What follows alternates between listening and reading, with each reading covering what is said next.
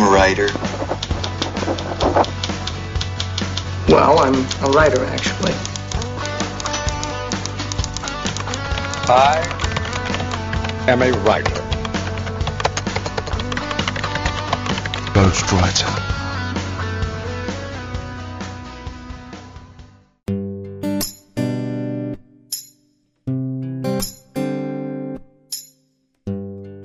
Saudações literárias, queridos ouvintes. Eu sou o Ricardo Erdi e esse é o podcast Ghostwriter.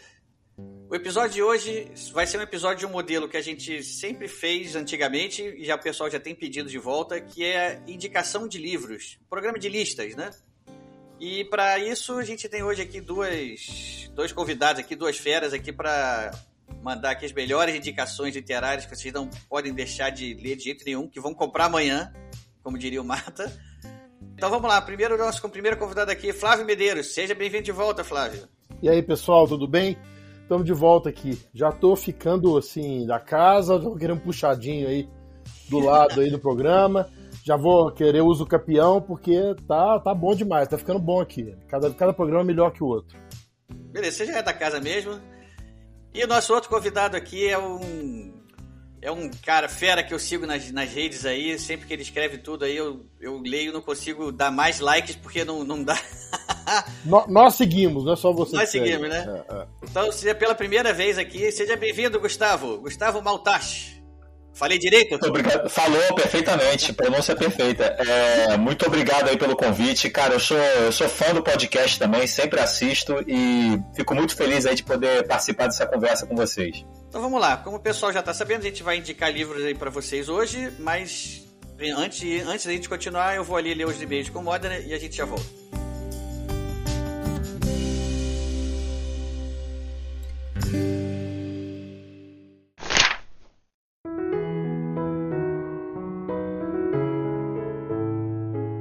Salve, salve, amantes da literatura! Eu sou Rafael Modern, editor desse podcast, e sejam todos bem-vindos a mais uma leitura de e-mails e recados do Ghostwriter. Como eu sempre digo, ao meu lado, mas virtualmente, mantendo o distanciamento social de milhares de quilômetros, Ricardo Erudi.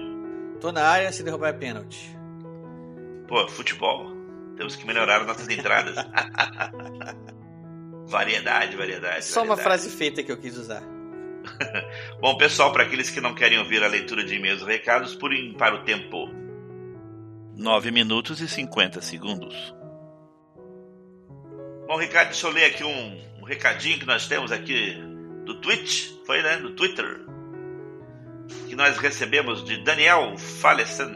Falesan. Por favor, Daniel, se eu falei errado o sobrenome, me avisa aí depois. Aliás, se tá? é sobrenome, né? Parece que tá falando Falissan. se for sobrenome, né? Pode ser, pode ser que seja. Bom, ele avisa a gente se te errou, se acertou. Corrige aí pra gente, por favor.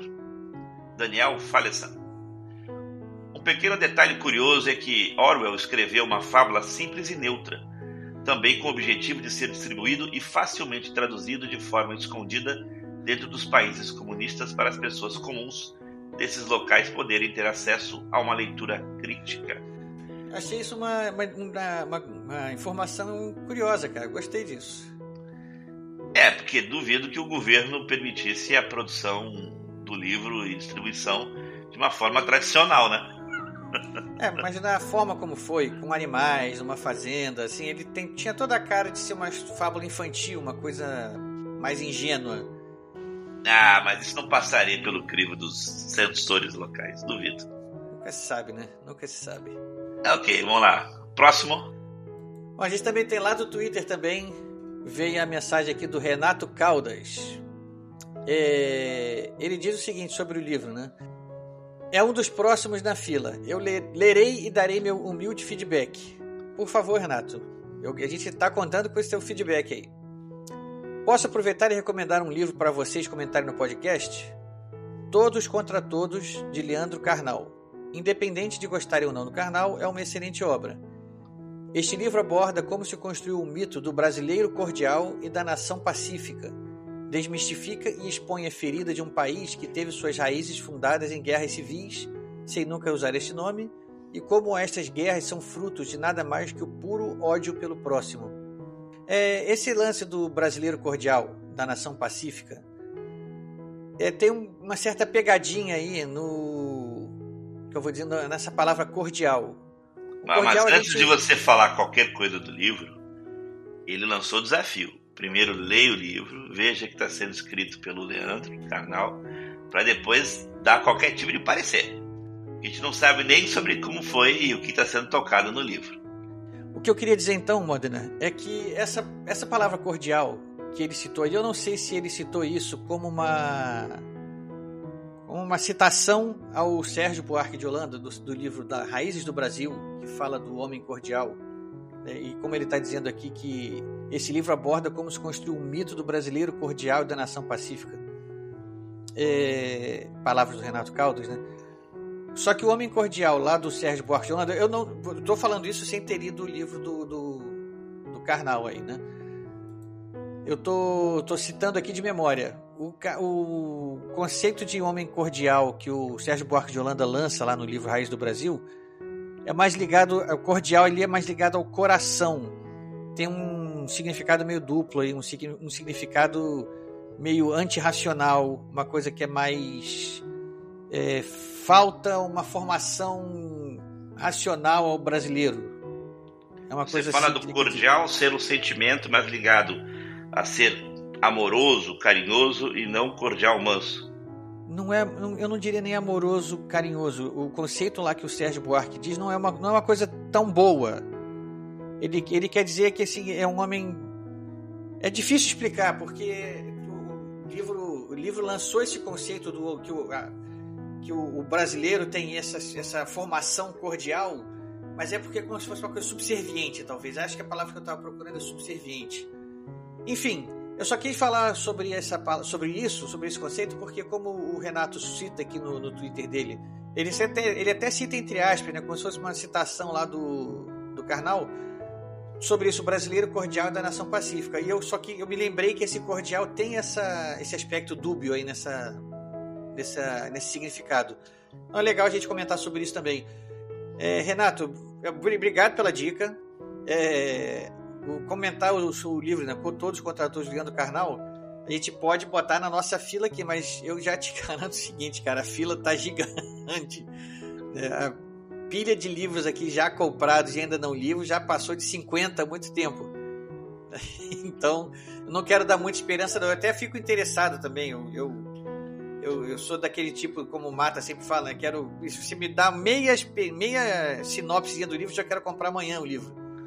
É, mas eu tenho que ser pé no chão também e saber que a gente tem. Eu tenho tanta coisa na frente ainda que eu não quero dar muita esperança para você de ver isso em breve aqui, não. Quem sabe um dia. Mas ele lançou desafio e agora tá contigo. não, ele não lançou, editora. Ele não a lançou o desafio. A responsabilidade não é essa. ele fez uma recomendação. As palavras dele foram: posso aproveitar e recomendar um livro para vocês? Comentário para ele. Foi super gentil aqui. Ele foi cordial no bom sentido. É um desafio velado. Aí, Renato, olha, olha o problema que você está causando pra gente aqui, cara. Mas enfim, agradeço, agradeço seu, a sua mensagem aí. A gente, como eu te falei, eu quero, eu, eu não quero descartar, mas eu também não quero me, me eu não quero prometer e ficar preso uma promessa que eu não sei quando eu vou poder cumprir. Mas a mensagem está muito agradecida aí. Obrigado.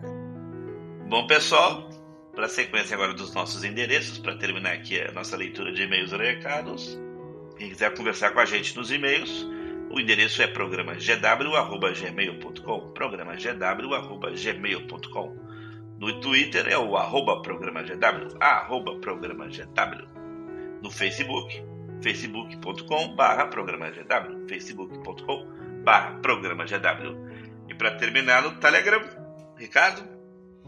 Telegram é o t.me barra programagw. Telegram, lembrando que só para quem tem o aplicativo Telegram instalado no seu smartphone aí, ou no seu, no seu computador, aí, o Telegram Web.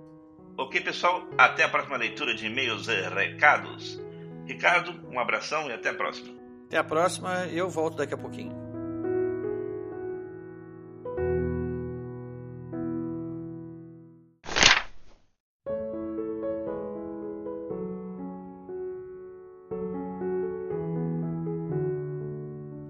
Então estamos de volta aqui, pessoal. Então a gente vai começar aqui essa, essa conversa. O, todo mundo aqui separou uma lista de livros aqui que a gente acha interessante indicar. Eu tenho alguns aqui também, mas eu acho que eu vou deixar os nossos convidados, que são as estrelas do programa hoje, ficarem mais livres para poderem falar do, do, dos livros deles. O tema hoje é livre. Normalmente, quando a gente faz essas indicações, a gente normalmente escolhe, escolhe um tema. Por exemplo, livro policial, vamos cada um indica alguns livros assim. Hoje a gente resolveu fazer diferente. A gente resolveu fazer tema livre ou seja, vai vir uma salada por aí, vai vir, pode vir história em quadrinhos, que eu já estou olhando pro Flávio ali, já sei que ele já está pensando em história em quadrinhos ali. Dessa vez, já fiz um só sobre isso já. Pois é, né? Mas pode ser, se quiser pode ser também. Então vamos começar aqui vendo da minha, do meu, do jeito que eu tô olhando para os dois aqui, vamos começar da minha esquerda aqui. Flávio Medeiros, você já tem a sua primeira indicação aí que você já pode começar a falar pra gente? Tá, vamos começar. Eu tive uma dificuldade enorme para escolher cinco livros, pensar em cinco livros, porque é, é difícil, né? eu imagino. Não, sem, tema, sem tema é difícil. Emenda um no outro. Eu tive época de estar lendo dois livros uma vez, um livro no carro, outro livro no consultório, outro livro em casa. Então você acaba ficando é, tentando encontrar alguma coisa que seja legal sem ser óbvio, né? Então, às vezes a dificuldade é você não ser óbvio. Mas eu. Eu, Flávio, eu tive também, cara. Vou te falar, eu tive uma crise, uma crise existencial com essa pergunta do Ricardo. O Ricardo falou pra mim, cara, escolhe cinco livros. Eu te juro, eu fiquei assim um mês. Porque a gente tá para marcar. Eu fiquei um mês, eu comecei a pensar, cara, mas peraí, o que que faz um livro ser indicável? O que que é um bom livro? Eu comecei a entrar em questões metafísicas, assim. Porque é muito difícil, cara. E, e, depende da época da sua vida, né? Depende de um monte de coisa. E, e pra você escolher cinco livros assim foi. Cara, foi bem. Depois eu vou comentar aí. Foi, foi, foi difícil para mim, foi difícil. É, eu, eu, eu, acabei... eu, imagino, sem tema, sem tema, você poder escolher cinco livros da vida, assim, é, é, é, é uma, é uma tarefa em glória mesmo. Eu, eu acabei, como eu sou escritor também, eu acabei pegando alguns livros assim que me, me ajudaram a me formar como escritor e como pessoa dentro de mim, assim, a minha educação. A ideia é essa mesmo, é, tá, tá, no caminho certo. E, e, e, livros de literatura que eu gosto, que você gosta, fala, pô, eu queria ter escrito isso, né? Então, esses mais de ficção científica, que é o que eu escrevo principalmente, e os outros mais formativos. Mas o um que serviu das duas formas para mim, nessas dois, nesses dois critérios, é o livro Complô contra a América, do Philip Roth, né? O Philip Roth, ele é um, ele é um autor mainstream, ele não é um autor de, de ficção, né? Eu o conheci por causa de um amigo que é leitor mainstream e começou a ler literatura fantástica por minha causa, dos meus livros, a gente começou a conversar. Um dia ele me indicou, falou: Olha, você vai gostar do livro desse cara. E foi esse Complô contra a América, que realmente, embora ele seja um autor stream, é um livro de ficção científica, porque ele é de um subgênero da ficção científica chamado História Alternativa, né? que é uma, uma história onde uma, uma linha, linha histórica onde você tem um ponto de divergência em relação ao nosso mundo, e aí você cria uma linha histórica completamente diferente, né? E o Philip Roth é um cara. Isso é mais ficção científica ou, ou podemos chamar de ficção especulativa?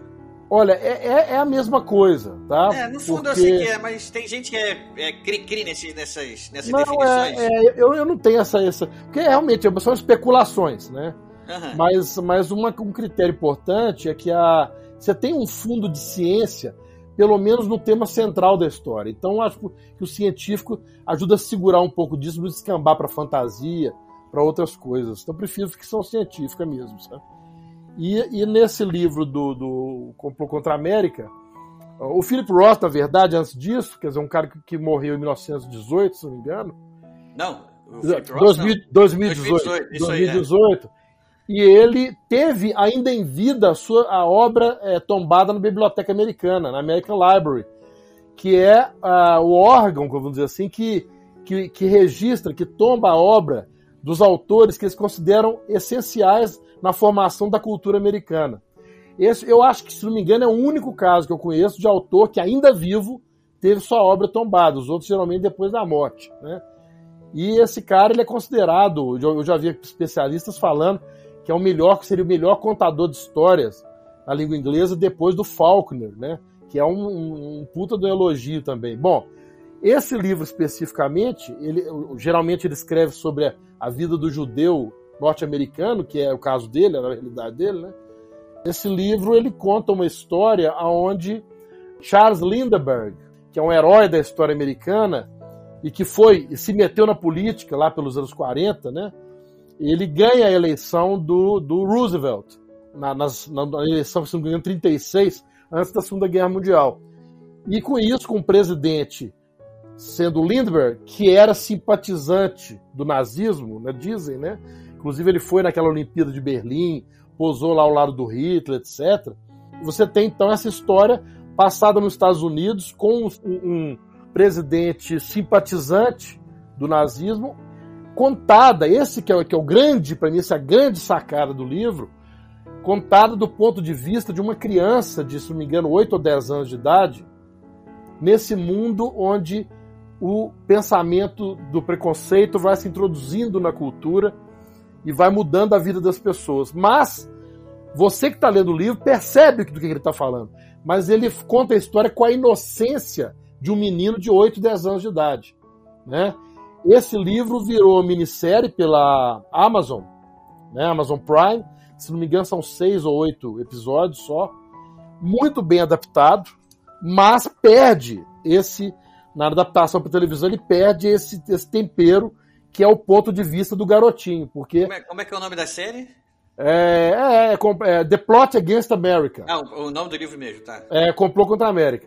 E, e, ele, e, ele, perde, porque você vê ali as cenas acontecendo, as, as tramas, e, mas não tem esse filtro da mente da criança. Então, isso para mim, como escritor, além de eu ter gostado muito da história, me ajudou muito a, a essa questão de você se colocar no ponto de vista de um personagem muito diferente de você, né? Então essa é a primeira indicação. Eu acho que é um livro para quem gosta de mainstream e para quem gosta de literatura fantástica, vai agradar os dois públicos e é um livro imperdível. Me diz uma coisa, pergunta: será que o Philip Roth teve que contratar um leitor sensível para poder se passar por uma criança de 8, 10 anos? Com certeza não, o cara é genial. Não precisava de, se vender esse ponto. Né? Eu, eu tô rindo disso, porque isso é uma nova tendência do mercado editorial que se tornou uma praxe, né? Que autores, quando estão escrevendo sobre personagens que têm uma, uma visão de mundo teoricamente muito diferente da que eles teriam, que teria que depois ter um leitor sensível para ver se aquele não tá, não tá muito deformado, né? Muito, como é que eu vou dizer, estereotipado trata o leitor como um idiota, né? Porque você tem capacidade de ler e tirar suas próprias conclusões, pô. Né? Tem um, teve um caso bizarro aqui do Brasil, essas coisas que você falou levam a um extremo tão grande. Aqui no, no Brasil, a gente teve o caso de uma editora, não vou entrar muito em detalhes, que aprovou um livro de um rapaz, um cara novo, um menino. Eu achei até ali alguma coisa dele, nem, nem é muito bom, não. Menino não é muito bom, mas é uma história, um, um, um livro de contos foi aprovado depois de aprovado, levaram para um grupo de leitores sensíveis, né? E ele foi reprovado porque, por exemplo, uma das várias aberrações que apontaram tinha uma história de vampiro e o vampiro não pede o consentimento da moça para morder seu pescoço. Então aquilo era uma agressão. Como é que uma é? agressão. O vampiro não pede o consentimento da vítima para mordê-la.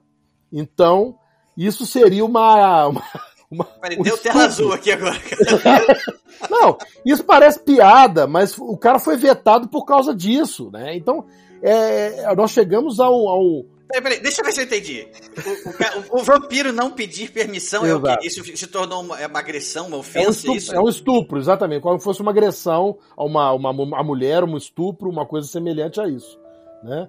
É, uma, é um FEBEAPA, né? O, FBA, tá. Stanislau Ponte Preta é, faz, faz, isso como humor, nós estamos sentindo na cara. Eu invejo vocês dois hoje nos Estados Unidos, porque vocês, pelo menos, nesse, nesses últimos dias, principalmente, eu queria estar longe desse lugar, porque eu amo meu país, mas o que está acontecendo aqui está se tornando irrespirável.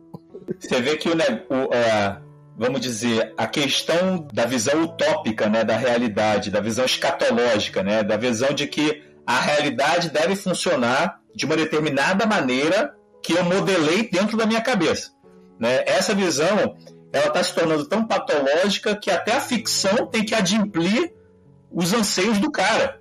Quer dizer, a ficção tem que funcionar. Gente, o, o, uma das características do vampiro é que ele é um agressor mesmo. O vampiro ele é um agressor. né?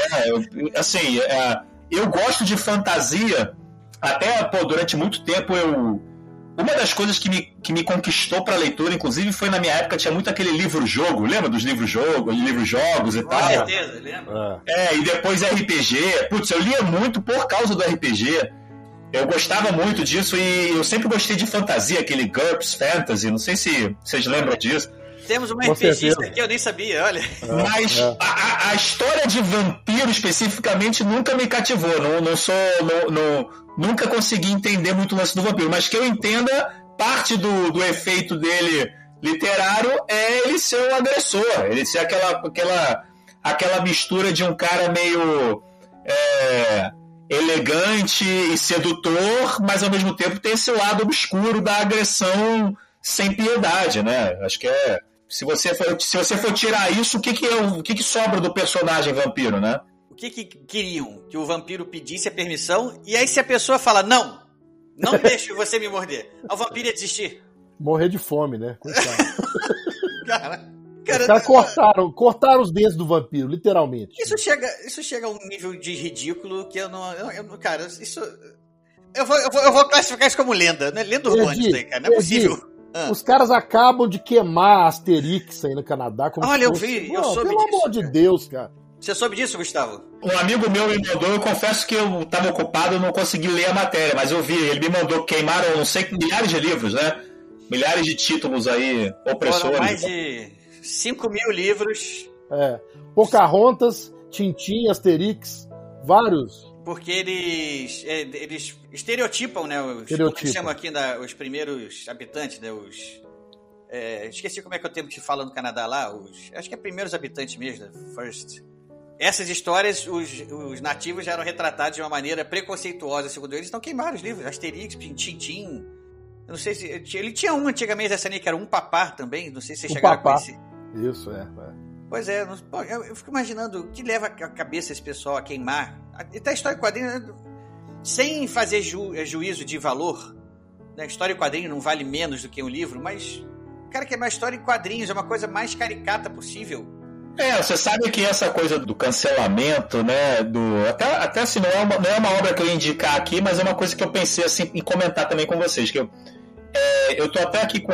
O pessoal não tá vendo, mas eu tô usando a camiseta aqui do Cancel Cancel Culture, né? Vamos cancelar a cultura do cancelamento. E essa coisa, cara, do cancelamento, você vai dar uma opinião pessoal aqui. Você vê, eu sou judeu, né? Um dos autores que eu mais leio para minhas filhas, até por, por. Foi até minha esposa que me apresentou quando a gente se conheceu e tal. Talvez depois de Turma da Mônica, vai. Depois de Turma da Mônica, talvez a coisa que a gente mais leia para as crianças aqui, aqui em casa é o Roald Dahl, né? Roald Dahl que, que escreveu The Witches, que escreveu Charlie and the, the Chocolate Factory, né? Da, a- é, Fantástica Fábrica de Chocolate. Fantástica Fábrica de Chocolate e tal. Escreveu assim, e, e um monte de outras histórias. São, todas as histórias dele são fantásticas. Terminei de ler outro dia Menpens para minhas filhas também, que é outra história incrível. Cara, é um, ator, é um autor sensacional. Um autor infantil sensacional, talvez um dos maiores que, que já existiram. E, e o cara era abertamente antissemita. Abertamente antissemita, assim. O, o cara tem várias declarações assim bizarras. E aí você fica naquela, pô, eu não vou deixar de ler o cara por causa do, do antissemitismo dele. Eu vou reconhecer que, pô, ninguém é perfeito, que eu, eu condeno esse lado racista dele, mas ao mesmo tempo eu não vou me privar de um talento que ele tinha também. E, e, assim, a, a vida tem esse aspecto trágico, são contradições trágicas da vida, pô. A vida é cheia disso.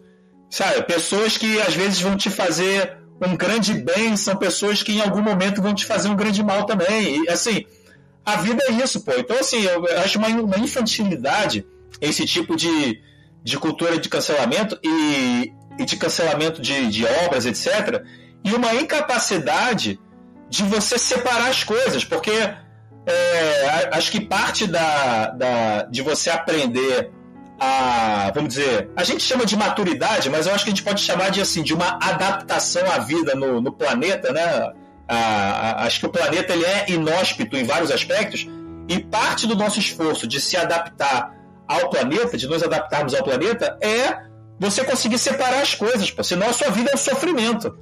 Senão a sua vida vai ser um sofrimento inteiro. Qualquer coisa tem um aspecto negativo. Se você for, so- for sofrer pelo aspecto negativo de tudo que existe, a sua vida se torna impossível.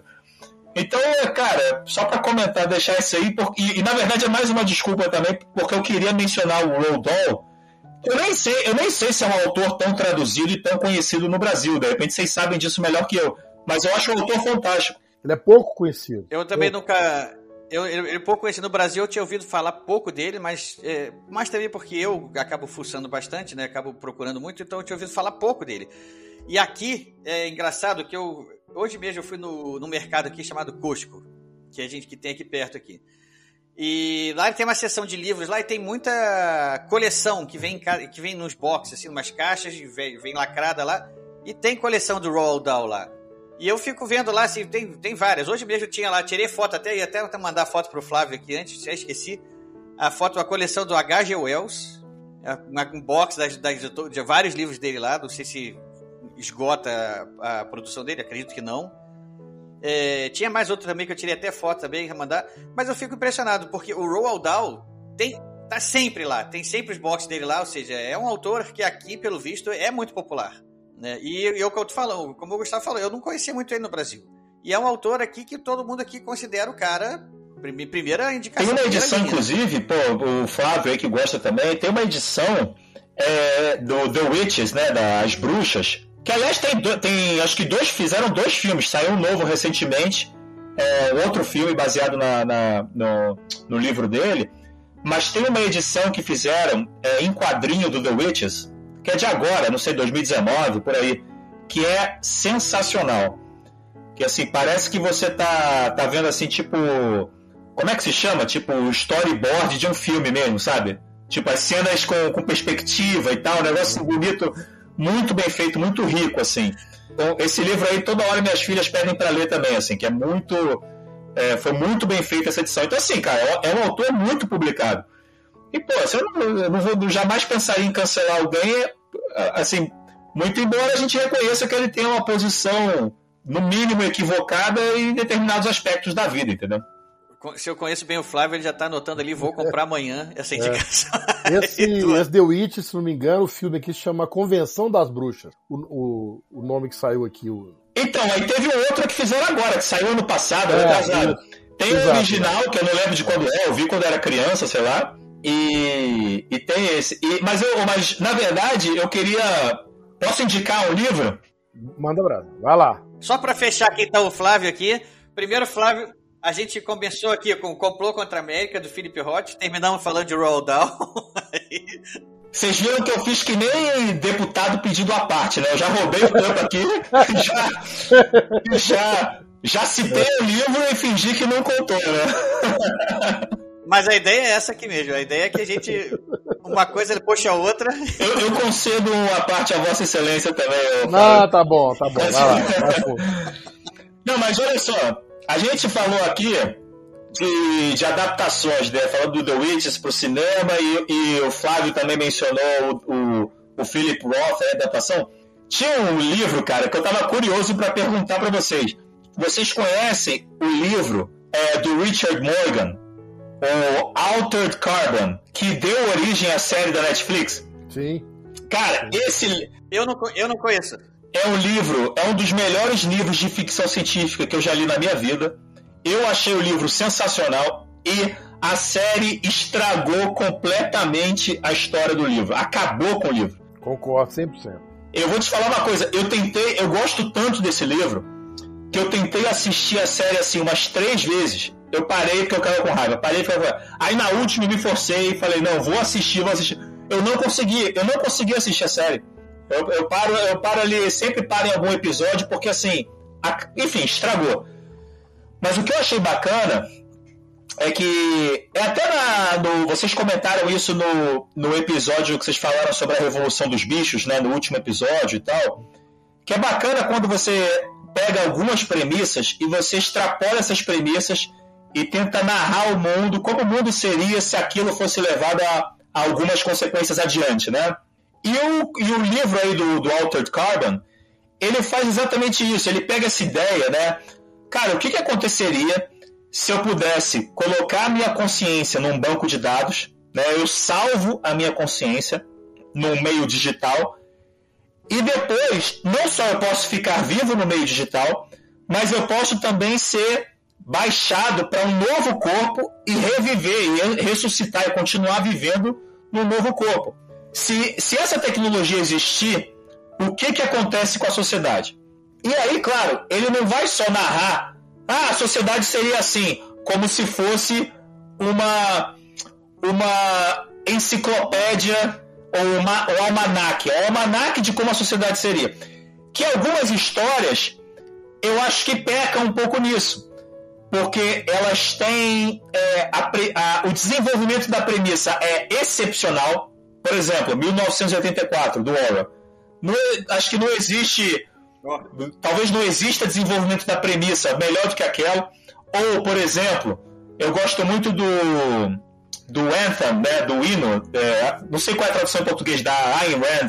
Ela escreveu também uma, uma, um, um novel aí de ficção científica. Tem uma revolta de Atlas dela. Tem a revolta de Atlas, mas tem o Anthem, que acho que é de 37 ou 38. 1937, eu acho, 38. Que narra um pouco assim o, o que aconteceria se eu levasse a ideia de coletivização ao extremo, né? E, e aí, enfim, mas o que eu achei legal do Carbono Alterado é que ele coloca, ele, que ele coloca um, um, uma investigação, um crime no meio, e ele meio que sem querer vai explicando como que seria a sociedade com essa premissa. E para mim, assim, eu não vou ficar entrando em detalhe aqui, porque senão a gente fica né, até amanhã. Mas a ideia central que eu acho muito bacana que me frustrou na série é que quando você tem a possibilidade de você reencarnar várias vezes, você tem pessoas que vivem 300, 400, 500 anos. As pessoas se tornam imortais. Pelo menos as pessoas que têm dinheiro para pagar o backup. Se você tem dinheiro para pagar o backup, você se torna imortal. E, cara, o que, que acontece com as relações humanas e com a psique quando você vive 400 anos? Isso é uma coisa, porra, genial de você desenvolver. O que, que é um ser humano de 400 anos na prática? Porra, não é um cara que fica se metendo em picuinha de fofoca que nem a série da Netflix fez. Que fica manipulando os outros. O cara já fez isso. O, quando o cara tinha 6 anos, é, desculpa, quando ele tinha 100 anos, era a adolescência dele. Hoje ele tem 400. Verdade. Ele é um cara mais introspectivo, taciturno. Ele é um cara que. Meu irmão, você com já viu de Se tudo, com né? 40 anos a gente já enjoa de festa, imagina com 400. Entendeu? Ele é o cara. ele é o cara que tá ali é, entrando em desbunde é, luxuriosos, entendeu? Não é, não é essa a ideia. É uma ideia muito mais assim. Claro que o, o, o lance do prazer carnal e tal continua presente, até porque tem a questão da da psique com o corpo jovem, né? Porque o cara reencarna no corpo jovem. Então você tem essas dualidades aí, mas é uma coisa, cara, muito mais. É, existe um aspecto de sabedoria da idade aí que, que é muito interessante e que ao mesmo tempo tem essa contradição do corpo jovem. Cara, então assim, isso tudo é muito bem explorado na série, ainda mais com as outras tecnologias que se desenvolveram. Né? É, por exemplo, eu posso viajar para outro planeta mandando só a minha psique para lá e alugando um corpo no local. Eu não preciso viajar fisicamente. Né? Então você tem todo esse desenvolvimento sendo feito e, cara, é, sendo feito de uma maneira assim artística e bem desenvolvida. Então eu, é, essa aí seria a minha, minha primeira recomendação. Seguindo aí a linha da ficção científica e tal, que eu sei que o, que o pessoal do podcast sempre fala bastante, né? Minha primeira pergunta, então. E se eu vou viajar para um outro planeta eu faço esse download lá da minha psique numa forma de vida de lá, e essa forma de vida é um corpo absolutamente estranho para mim. Seja, como é que vai funcionar aquela história? É a memória do corpo mesmo, né? Eu, por exemplo, quando eu vou escrever, eu pego a caneta assim, desse jeito, eu faço esse movimento. Se eu vou chutar uma bola, o equilíbrio que eu tenho em cima de uma perna só até a outra bola, até outra perna tocar no chão. Aí você chega lá, você é downloadado num corpo de, sei lá. Não, mas aí você escolhe, aí que tá. O mercado, aí depende da questão financeira. Então, por exemplo. Ah, boa. Se você boa, não tem boa. dinheiro nenhum, você vai, você vai ser incorporado. Uma lagartixa.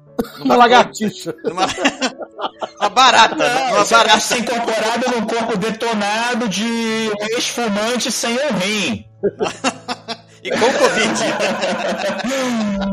Agora, se você tem dinheiro, você pode escolher, inclusive, implante. Você pode escolher um corpo em que o cara tenha, por exemplo, uma reação motora melhor do que a sua. Você pode escolher um corpo melhor do que o seu.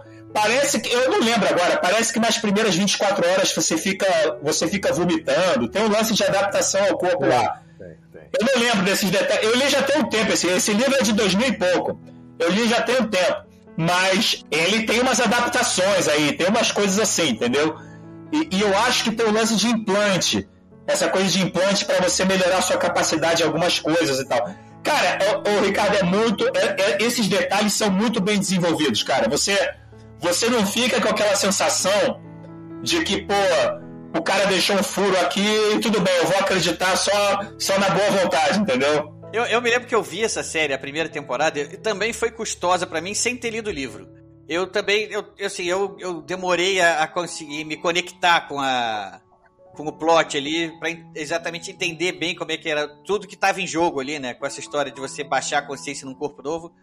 Isso tudo, eu demorei pra me conectar com isso. Acabou que quando eu comecei a entender, eu, engrenei um pouco mais na série e consegui levar ela até o fim, mas sem muito entusiasmo. Acabei que eu não me não me, não me Ela apaixonei acabou pela série. sendo cancelada. Teve a É, segunda é. temporada, Ela né? teve duas temporadas, foi cancelada depois da segunda, e eu, e eu confesso também que eu só, só vi até o final porque eu tenho esse cacoete. Eu começo a ver, eu não consigo parar, eu vou no meio, e eu, fico pensando assim, cara, isso tem que melhorar, não é possível que isso vai ser. A última que eu assisti desse jeito foi. Até, o, até agora, já que o, que, que, que, o, que o nobre colega me concedeu a parte, é um, é um vou citar um livro aqui que virou série na Netflix e que é uma das piores séries que eu assisti na minha vida e o livro é extremamente premiado. The Underground Railroad, né? A, a, a, como é que fala? A rodovia, a ferrovia subterrânea. Foi um livro nos Estados Unidos extremamente celebrado, foi lançado aqui. Eu fui assistir o negócio, cara. Eu falei, cara, isso tem que melhorar, não é possível. E eu assisti oito episódios e não melhorou. O cara que me indicou eu amaldiçoei. Eu falei, cara, perdi parte da minha vida. Porque os caras pegam isso, livro de sucesso, e o livro faz sucesso, porque o livro é bom. Mas aí o cara, quando vai transformar para outra mídia, ele, ele, ele extrapola o seu direito de, de, de colocar a sua, sua marca digital ali, sua parte pessoal, e mudar a coisa a ponto de tornar a obra original quase irreconhecível. Eu acho que o Altered Carbon é um exemplo claro disso. É um, é um livro sensacional que a, a série acabou ficando quase intragável. Depois ninguém entende por quê, né? Tem uma coisa na série, só pra não falar também que ah, tudo ficou ruim. Ah, o personagem do hotel ficou bom. Inteligência artificial, né? É. Aquele personagem eu achei que foi- ficou bom e ficou mais ou menos fiel, assim. Eles pegaram aquele lance meio. Que eu achei legal, que é uma inteligência artificial meio irônica, assim, uma, que, que não é aquela. É, é uma, é uma coisa um pouco mais sofisticada que é o que você esperaria de uma inteligência artificial realmente inteligente, né? É, eu achei que aqui- aquele personagem ficou bem legal. Aquela coisa de se você se torna meu hóspede, eu posso te proteger. E aí o hotel, ele tem aquele, aquela, aquele instinto de sobrevivência, né? É, E é, é uma coisa engraçada. E é uma coisa que tem no, no, no, no- no personagem é, e que eu achei. Então, assim, um, um outro detalhe foi legal, mas a trama, o roteiro, os personagens principais ali, cara, nada disso. Nada disso bateu, não. Bom, então essa essa é a primeira indicação aqui do Gustavo, carbono alterado, né? Vamos encerrar essa primeira rodada de indicações e vamos, vamos começar a segunda. Flávio, vamos lá ter o segundo título aí de Minha segunda dica é um livro diferente. É um livro, é um romance também. É que eu, é que eu posso mostrar a capa para os companheiros aqui que estão aqui. Chama O Senhor de Sandara. É um livro. Esse livro ele é escrito por um argentino chamado Carlos Bernardo Gonzalez Pecotti. E a história, em princípio, é uma história aparentemente. Você fica assim, pô, por que será que fizeram um livro disso, né? É a história de um casal, eles se conhecem crianças ainda numa, numa daquelas quintas, né, aquelas fazendas na- no sul da Argentina. É, depois eles se separam, vivem sua adolescência, depois eles vão se reencontrar adultos jovens, começam a se relacionar, se casam e têm uma filha. Então essa é a história desses dois personagens. Então fala, pô, mas o que, que tem de especial nisso? É que nesse trajeto, quando eles estão nessa fase da na lua de mel ali e tal, eles viajam, eles conhecem um cara chamado Ebel de Sandara, que é o Senhor de Sandara, que é o dá o nome ao livro, que é um cara é, de, um, de um nível de profundidade de conhecimento assim ímpar, um cara que tem uma visão da vida e do ser humano muito particular e muito especial. E esse cara, eles se tornam amigos, eles se tornam amigos dele, começam a se corresponder, depois começam a se visitar dentro daquela formalidade própria da. Isso se passa ali no, na, na virada, talvez, do começo do século XX, né? E, e, eles começam então a ver a própria vida e as próprias, as próprias pessoas e os próprios relacionamentos num outro degrau de profundidade, num outro num, num enfoque muito especial. Né? Então, aí você vai de temas desde infância, criação de filho, de relacionamento é, romântico, até hipótese da existência de Deus, origem do homem. Então, são temas nas conversas entre eles que são tratados num nível assim de, de, de, de profundidade é, arrebatador, assim, que te, te, te balança. E eu acho que no mundo a gente está precisando muito desse tipo de coisa hoje de sair da caixinha e tentar sair, aprofundar na essência das coisas, sabe? Então ele, eu já li mais de uma vez e ele é um livro de cabeceira para mim. É um livro que às vezes alguns acontecimentos da vida ou coisas que eu vejo, eu vou lá voltar na, naquele trecho onde se falou sobre aquele assunto, porque merece a gente dar uma clareada na mente e sair um pouco das narrativas já enlatadas, sabe? É um livro ele, o autor define o livro como um romance psicodinâmico. É a palavra que ele usa. Psicodinâmico. Psicodinâmico. E ele faz isso mesmo.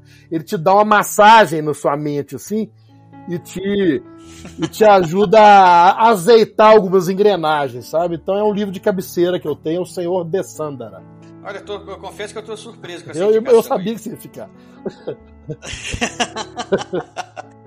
Porque, apesar, do, apesar de, de, de, conhecer o Flávio e saber que ele gosta desse tipo de leitura também, mas eu achei que hoje ele ia ficar mais no, na, na ficção aí. E eu, eu achei, até achei que vi alguma coisa aí também de política também, mas o senhor de Sandra saiu do, que eu, do, do, escopo aqui que eu tava esperando, mas eu gostei da indicação. Pior é que assim, eu nunca tinha nem ouvido eu falar acho, Eu acho que você deve achar ele na internet, assim, fácil. Eu, pelo que você falou aí, é. já tá que. Eu vou dar uma de mata uhum. aqui agora, né? vou, vou comprar amanhã. Né? Carlos Bernardo Gonçalves Pecote. Você conhecia esse livro? Não, nunca tinha ouvido falar. Já anotei aqui também, já está na minha lista. Eu já anotei aqui também, vou, vou, dar uma pesquisada nele também, porque pareceu bem interessante isso aí. Muito bom.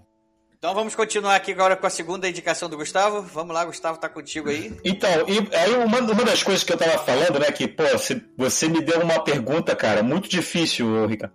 Que tem uma coisa também Aliás, eu queria até ouvir a opinião de vocês sobre isso, porque eu tenho uma relação de amor e ódio com o livro.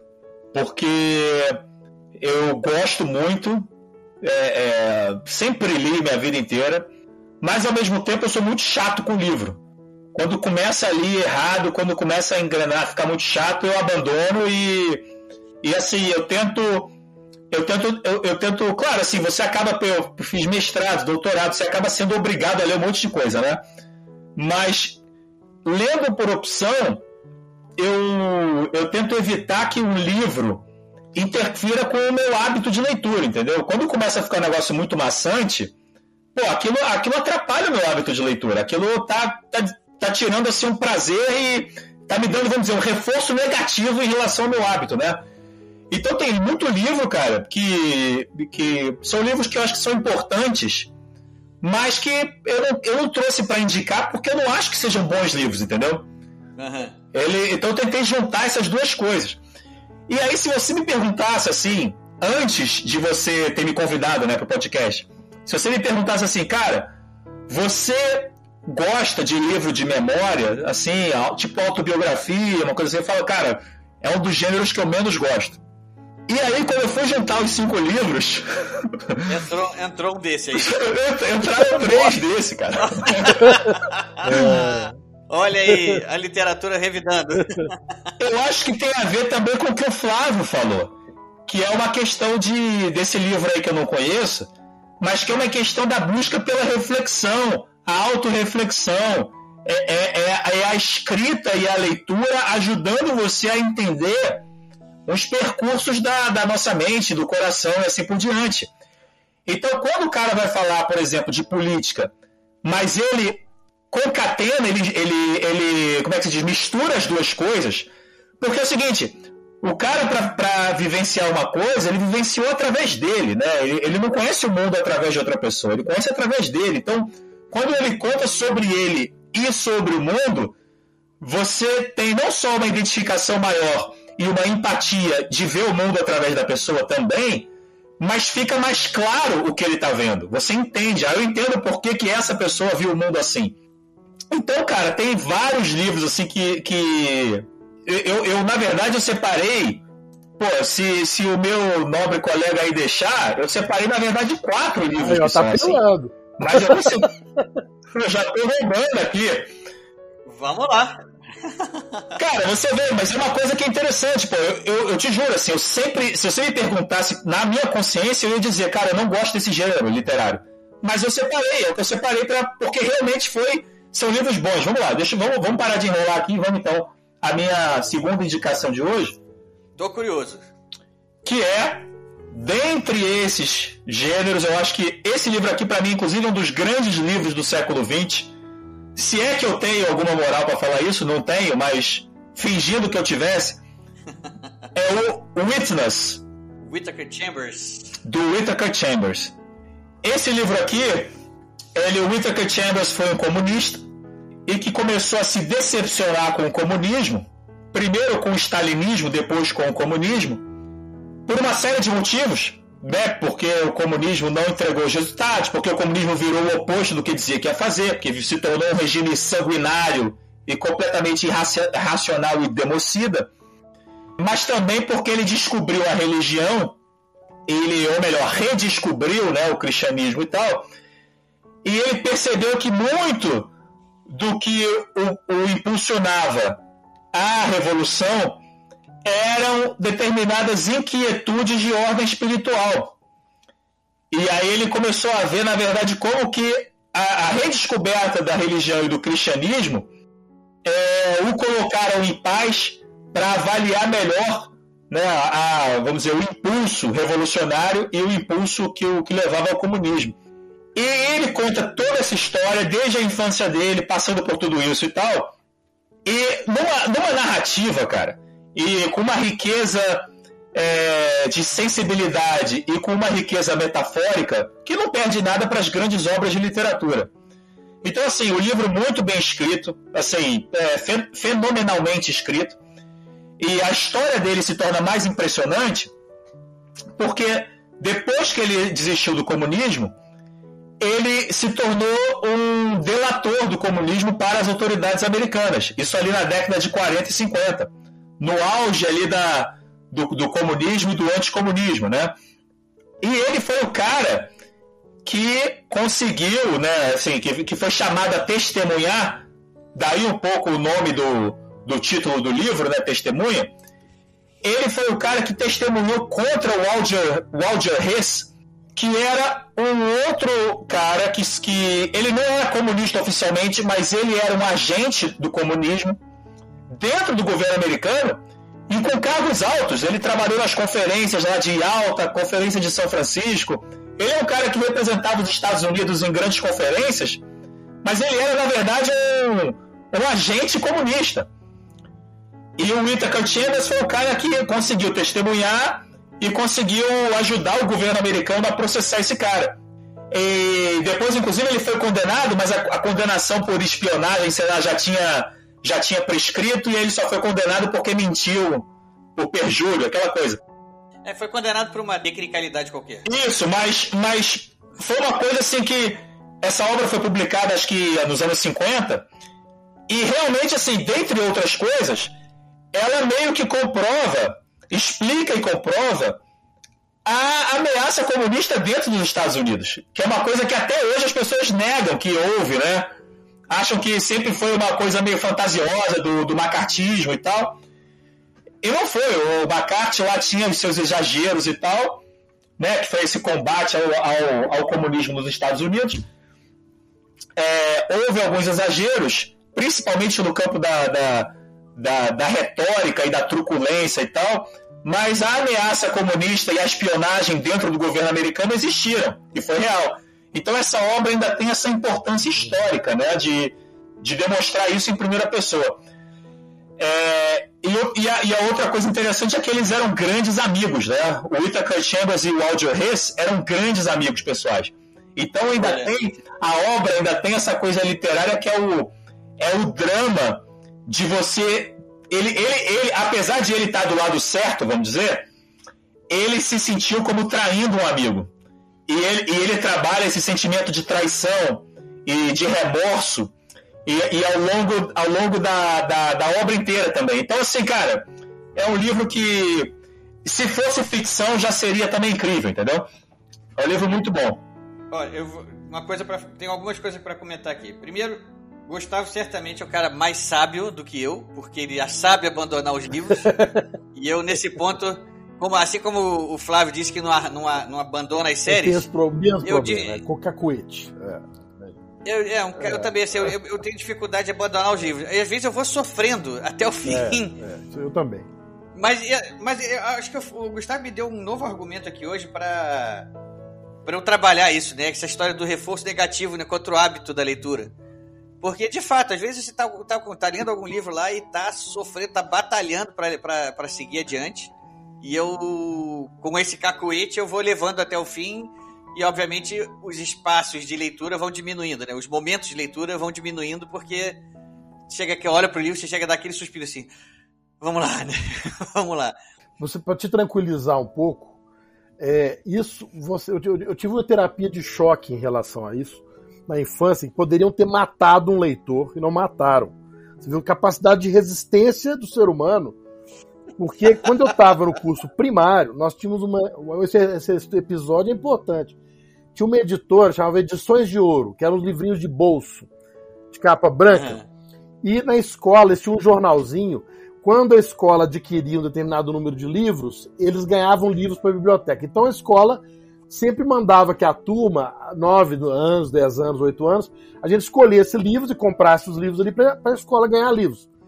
E como era escola pública e tinha menino rico e menino pobre, foi na época dos anos 70, né, na época do, do, do, do regime militar, mas era a escola extremamente democrática, o menino da favela estudava na mesma sala com o menino da classe A, é, eles escolhiam geralmente livros baratos para que todos pudessem comprar. E um dia uma professora escolheu um livro fininho, falou assim: vocês vão ler esse livro da Edições de Ouro e vamos fazer uma prova. Esse livro, eu tinha 9 anos de idade, esse livro chamava A Metamorfose de Kafka. me, me, botaram para ler isso com 9 anos. Eu, eu tive um choque. Foi o primeiro livro na vida que eu não consegui acabar de ler e, no entanto, me tornei um leitor. Quer dizer, a resiliência do ser humano, quando ele, ele gosta de ler, você pode ficar tranquilo, não, não vai te derrubar um livro qualquer. É isso, ô, Flávio, você falou isso, cara, você sabe que estava aqui na minha cabeça quando o Ricardo falou. Então eu ia falar o seguinte, isso aí na verdade é muito mais. Eu, eu faço isso porque também, assim, eu, eu, enfim, porque tem tanta coisa para ler que eu não quero perder tempo também. Mas isso eu acho que vale mais exatamente pro cara que está começando a ler, pra criança. Cara, não leia o que você não goste. Pula. Ó, você tem que ler. Mas pula, cara. Vai, ah, mas eu vou pular 20 livros até achar um. Cara, então faça isso. Mas leia. Porque você tem que criar o hábito primeiro. E, o hábito de ler, a gente, a gente que. É, é, a gente subestima, por exemplo, a importância, inclusive, do aspecto motor. É você ficar sentado, é você conseguir segurar o livro na mão, tudo isso, a, o hábito motor, ele é parte também da leitura. Tem criança que não consegue ficar sentada porque muitas vezes não teve esse o incentivo em casa, ela não consegue ficar sentada, ela não foi treinada a ficar sentada. Tudo isso impacta numa, numa série de coisas. Então, é, eu lembro até, para te dar um contra-exemplo aí, eu lembro de uma professora, cara, eu acho que eu tinha 12 ou 13 anos, eu estava numa fase. Eu tive uma fase Agatha Christie, assim. Ah, todo mundo, todo mundo já teve essa fase, né? É, todo mundo, né? E aí, cara, não, eu, até hoje eu não tenho. Eu, eu confesso que eu não, não peguei pra reler, mas eu, eu até hoje eu, eu, acho que eu gosto também. Eu só nunca mais li, mas eu, eu gosto ainda. E aí, é, eu tava lendo algum livro da Agatha Christie que eu não vou lembrar, e a professora falou a mesma coisa: ó, oh, vai cair na prova o livro tal. E eu sempre fui meio contrarian, meio rebelde. Eu falei para ela: oh, eu não vou ler porque eu já tô lendo outro livro. Aí ela falou pra mim, qual livro você tá lendo? Aí eu mostrei pra ela o livro que eu tava lendo. Tava na mochila, mostrei pra ela. Ela falou, então tá bom, então a sua prova vai ser sobre esse livro aí. Legal, oh, que legal, beleza. Legal. Pô, eu, eu queria lembrar o nome dela para poder agradecer, mas não lembro. Mas, mas foi uma atitude genial da professora. Ela, ela preparou a prova com base no livro que eu estava lendo. Ela, ela me incentivou a ler. Foi no que né? interessa. Você estava lendo e, e analisar esse livro que você estava lendo. É isso aí que você já tinha demonstrado um interesse espontâneo, né, de pegar aquele livro para ler. Então, olha, é uma diferença enorme. Você queria botar a criança de 8 ou 9 anos para ler a metamorfose. Inclusive, assim, eu queria saber quais são as interpretações que uma criança deu para Cara, pra toda eu, eu, lembro, eu lembro da angústia daquela barata. Ela não descia da cama, ela não conseguia sair do quarto. Isso me dava uma claustrofobia horrorosa.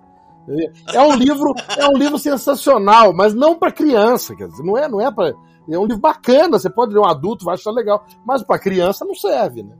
É um problema que nós temos na minha geração de obrigar a gente a ler José de Alencar, Machado de Assis, etc. Quer dizer, grandes autores, mas não para criança de formação de hábito. Na minha geração se formou acreditando que a leitura é um castigo e não um prazer. Esse é um paradigma que está sendo modificada agora com novos autores, felizmente, né?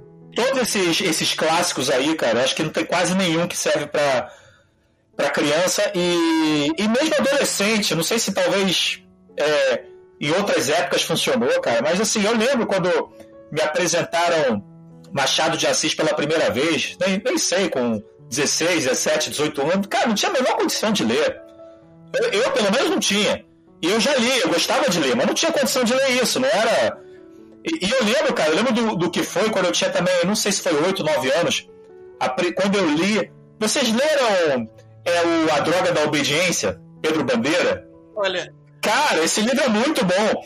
Foi, foi um livro que me marcou, porque foi um livro que eu vi, cara, é uma história maneira que envolve criança com figurinha, com, com heroísmo, com o malvado, e, e, e é uma história é, que engaja. Pô, esse livro é sensacional. Aliás, eu, eu não anotei para recomendar porque é um livro infanto-juvenil, vamos dizer.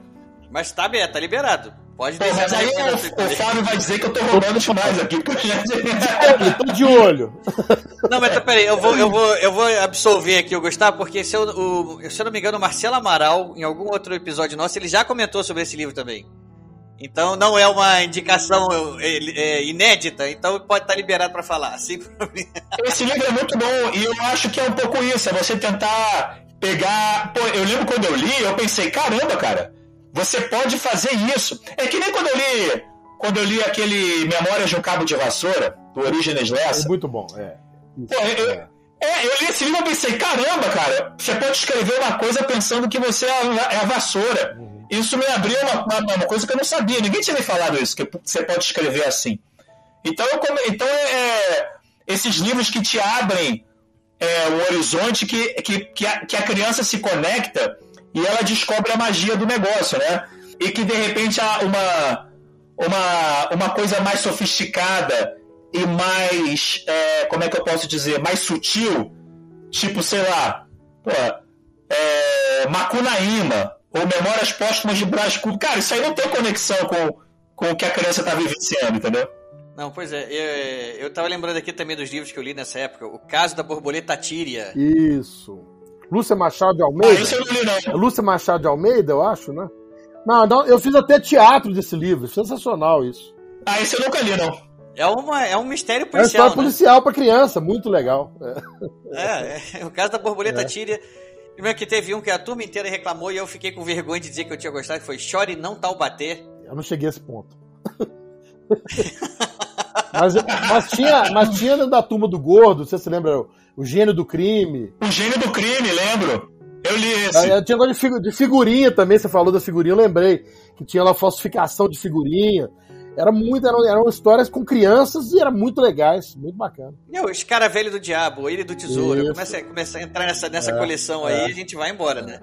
E real- realmente eu, eu acabei lendo vários desses livros aí também. E eu, eu, assim, eu, não- eu confesso que eu não me lembro de ter tido esse tipo de problema de pegar livros assim quando criança, de assim, ah, pô, não. Eu queria largar o livro. Não, não me lembro de ter tido isso, não. Eu- Posso, posso ter, ter tirado da memória, de repente fiquei traumatizado, tirei da memória. Mas eu me lembro que essa primeira, esse primeiro maravilhamento que eu tive assim com a literatura foi quando eu comecei a ler Monteiro Lobato. As histórias lá do Cício do Pica-Pau Amarelo. Foi a primeira coisa assim, foi- eu, eu me lembro que eu, era o livro de uma vizinha, lá que onde, eu, onde a gente morava, amiga da minha irmã, era mais velha lá, e ela um dia acabou deixando esse livro lá em casa, e eu peguei o livro, comecei a ler, e eu fiquei maravilhado com o que eu li ali. E aí eu perguntei pra ela se, é, se é- quando eu fui devolver pra ela, ela falou assim: Ah, você quer? Eu tenho os outros. Eu nem sabia que era uma coleção, né? Aí ela acabou me emprestando a coleção dela inteira. Até hoje eu me lembro da, da cena dela descendo a rua, aquela, a minha rua era uma descida, e- uma, subida, né? Uma ladeira, né? Digamos assim. E ela veio descendo, carregando aquele pacote livro. Quando eu vi que tinha um monte de livro assim, eu exultei, assim, nossa, olha quanta coisa boa que eu vou ler agora. Mas foi a minha primeira contato, assim, que eu, que eu percebi que, assim, nossa, essa história de ficar lendo livro é legal, isso é bacana, né?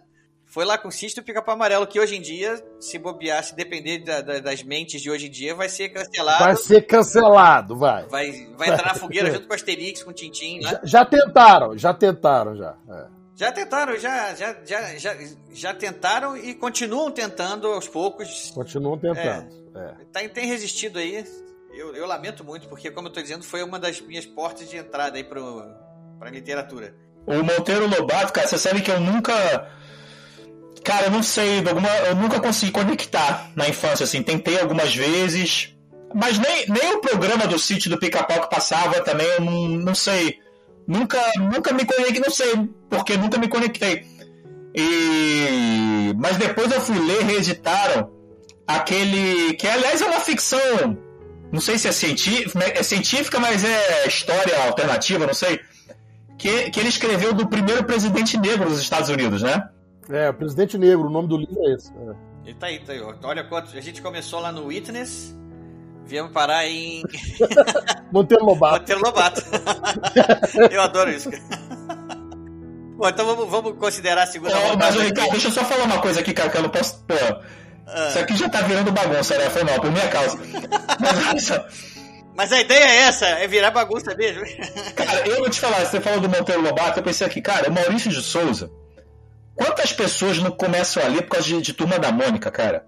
Ah, é verdade. Cara, é um negócio assim, eu não sei como esse cara não é o, o herói nacional. Tinha que ter estátua e mais estátua pra esse cara. Tem que ser um- uma, uma campanha do Brasil pra esse cara ganhar o Nobel da Paz, sei lá. Porque são milhões de pessoas.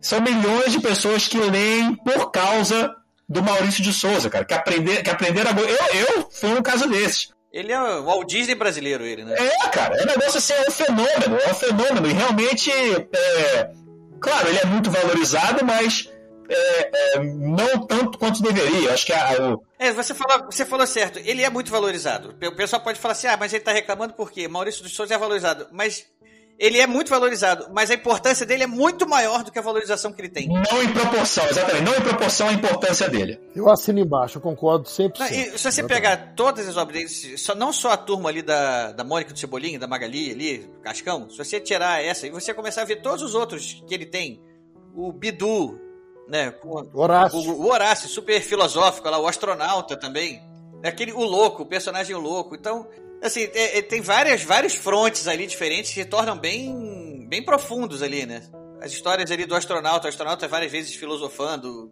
na solidão lá do- do espaço, Do espaço, é. é, é- é assim, ele tem.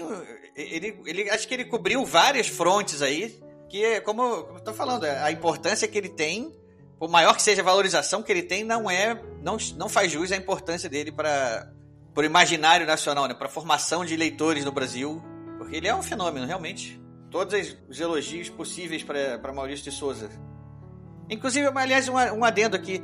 É, eu já, quando, quando começaram a lançar agora, começaram. Parece que a Panini começou a lançar uma série de livros de alguns personagens específicos, né? Um, agora até Ah. virou filme da, da turma da Mônica, o da Mônica, né? Ah, é, é a coleção MSP. É, é- é- é da Panini, não, né? Não. É. É, é, é, o, isso foi interessante, assim, que o editor dessa coleção é o, é o Sidney Guzman. Sidney Guzman é o Sidão. Ele, eu já conheço Sidney Guzman de muitos anos atrás, das, da, dos FIC, Festival Internacional de Quadrinhos, que tem aqui em BH. E eu lembro nitidamente o dia que o Sidão chegou, cheguei perto do Sidão e falou assim: Flávio, tô com uma ideia. Nós estamos é, selecionando alguns autores e vamos é, reinventar os personagens do Maurício de Souza.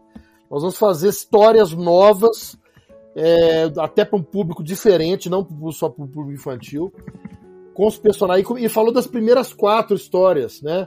Era uma do astronauta, era uma do Piteco, era uma da turminha, turminha da Mônica, Mônica Cebolinha, que foi esse que virou filme, Laços, É né? laços, isso.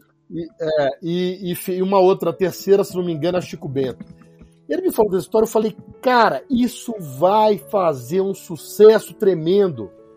Porque é uma renovação para um público juvenil que estava carente, um buraco para esse tipo de literatura para jovem, para adolescente.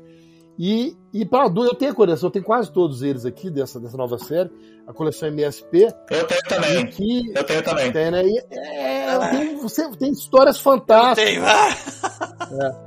E, e o Sidão hoje é o cara que manda nisso lá, né? Então, assim, eu tenho o maior orgulho de ter, de ter sabido da ideia original antes e, e, e acender uma luz, eu sabia que ia dar certo, que é muito bom mesmo. É que tem um livro só, só sobre o louco também, não? Tem o do louco, tem o do louco, tem o do Ca- Capitão Feio. Capitão né? Que- Feio, olha. É, Capitão Feio, tem, tem vários pessoal. Magali. Esse aí, cara, o, o- do, do, do graphic, esses graphic novels, né, da, da turma da Mônica, são muito, as histórias são muito boas. Só tem uma coisa que de repente você até sabe, Flávio, que eu, que eu não sei que, que você, pode ser pode ser ignorância minha mesmo. A impressão parece que não, a nitidez da impressão não tá boa.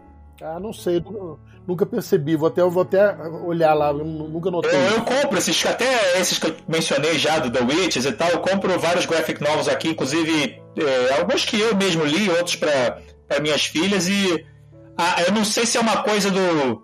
Aí eu fiquei pensando, pô, será que é o preço da impressão no Brasil? Porque tem isso, né? Tem essas coisas aí. Sem dúvida. A, a impressão, ela. ela ela, ela perde um pouco a nitidez. Não sei, ela não tá. Ela não tá. é, é, nitidez ou contraste. É um desses ajustes aí que você faz em televisão, sabe? Ou é nitidez Aham. ou é contraste. Não, não, não, não- é alguma coisa que você nota que a impressão não tem aquela mesma vivacidade que um graphic novel que você compra aqui tem, entendeu? Vou observar isso lá. É, enfim, até uma coisa aí que você conhece o cara lá, você, você fala. É a minha única, minha única observação, mas a série é ótima, tem algumas histórias que são fantásticas. é, Aquela, aquela da Mônica, inclusive, cara, que ele fala é, a Mônica enfrentando a separação dos pais. Uma briga dos pais, né?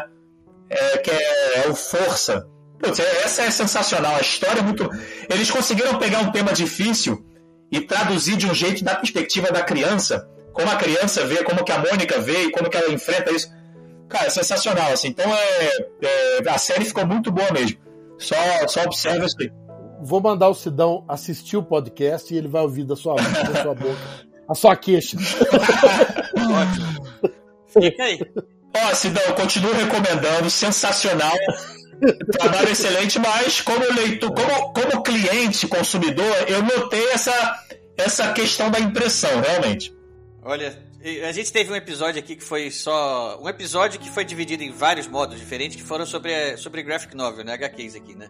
E vocês estão falando aí da Mônica, eu me lembro que teve. Eu, eu, antes de eu falar com cada um, eu pedi o seguinte: olha, me fala quais são as suas indicações que você vai dar pra gente não ter repetida. Então, por exemplo, o Flávio já falou essas cinco aqui, então se você puder falar outras diferentes, fala isso aqui. Então, eu fui, eu fui ajustando isso antes da gente gravar. E várias pessoas queriam comentar sobre Turma da Mônica. E eu já falo, não, já tem alguém, já tá reservado, alguém já falou, e o pessoal reclamava. Não, mas eu queria falar do Turma da Mônica, pô. Engraçado que também uma outra que, que teve muita gente pedindo pra falar também foi a do. Do Tio Patinhas, é.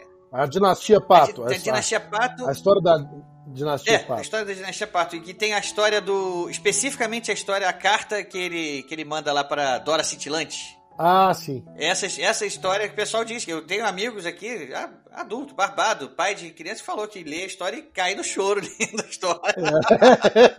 Às vezes os caras acertam no nervo, É, né? pois é. Bom, então a gente fecha essa segunda rodada aqui agora. Vamos para a terceira rodada aí, Flávio. Vamos lá, um livro que eu vou indicar é um livro de ficção científica Que surpresa! que eu descobri. É, que eu descobri por acaso, garimpando na, na livraria. Foi lançado pela Intrínseca aqui. É um livro que eu escuto, escuto muito pouco falar nele. Eu acho que ele não foi muito bem divulgado, mas é um livro delicioso de ler. Que eu vou mostrar aqui para o pessoal que está com a câmera, que é O Mapa do Tempo. O Mapa do Tempo é um livro do autor espanhol chamado Félix J. Palma. Ele ganhou um prêmio, um prêmio Ateneu de Sevilha, se não me engano, é foi 2008 que ganhou esse prêmio. É um livro de. A história é a seguinte: ele é muito gostoso de ler. É uma história lá na 1896, na era vitoriana, em Londres, onde o pessoal está naquele entusiasmo com a industrialização, né, com as novas tecnologias. E tem um cara que embola lá um trem que, segundo ele, é uma espécie de um trem fantasma. Você entra nos túneis e você viaja no tempo. Então ele, vai, ele consegue levar as pessoas para o ano 2000, para um mundo pós-apocalíptico. Então, uma guerra lá, uma coisa. Então ele faz uma viagens turísticas. As pessoas não podem descer do trem, elas vão lá, vão, passam lá no, no apocalipse e voltam, né? e aí começam outras coisas. Quer dizer, tem um cara que quer voltar no tempo para salvar uma paixão dele do Jack o Estripador, né? E tem personagens, assim, é, personagens, não tô falando. São pessoas que aparecem na obra, como o próprio H.G. Wells está sendo perseguido por um cara que quer matá-lo para pegar a autoria de uma obra dele. Você tem lá Júlio Verne, Bram Stoker, o Homem-Elefante. Todos são personagens da história. E é muito divertido, porque você vai lendo e tem hora que você pensa assim, ah, isso aqui é treta. Esse cara não tá viajando no tempo. Isso aqui é uma, é uma, é uma, é uma farsa. Depois acontece uma coisa e fala assim, não, cara, ele tá viajando no tempo sim. Depois passa e você volta e fala, ah, não, isso aqui é treta. Então você vai durante o livro, você não sabe realmente o que, que é que está acontecendo ou não está. E tem uma, uma, uma passagem antológica onde o cara paquera uma menina, ele, ele, ele, ele canta uma moça num café, usando paradoxos temporais na argumentação dele. É muito divertido. É muito engraçado. Então é um livro sobre viagem no tempo, ele é ficção alternativa, porque ele usa personagens de outros autores de um, num contexto diferente, né? São dois subgêneros da ficção científica misturados, né? Viagem no tempo e a ficção alternativa. E é um livro leve, gostoso e não sei porquê, muito pouco mencionado, né? Foi um livro premiado, quer dizer, ganhou um prêmio lá da Espanha e que merece também ser conhecido. O Mapa do Tempo de Félix J. Palma. Fica, dá um spoiler aí. Ele consegue ganhar a moça com esse papo todo aí? Não, não vou, não vou contar. Compra o livro lá e lê. Ah, mas essa é, é o que o pessoal que tá ouvindo aqui quer saber se pode incorporar isso, É. incorporar isso no seu arsenal aí de, de cantadas. A, can- a cantada, se a, se a moça gostar um pouquinho de ficção científica, acho que vai dar certo, porque os argumentos dele são muito bem elaborados. Então Muito tá bom, se ela é uma, uma leitora de ficção científica, É, a cantada vai é gostar. infalível. Vai, vai sim. Vamos lá, vamos lá.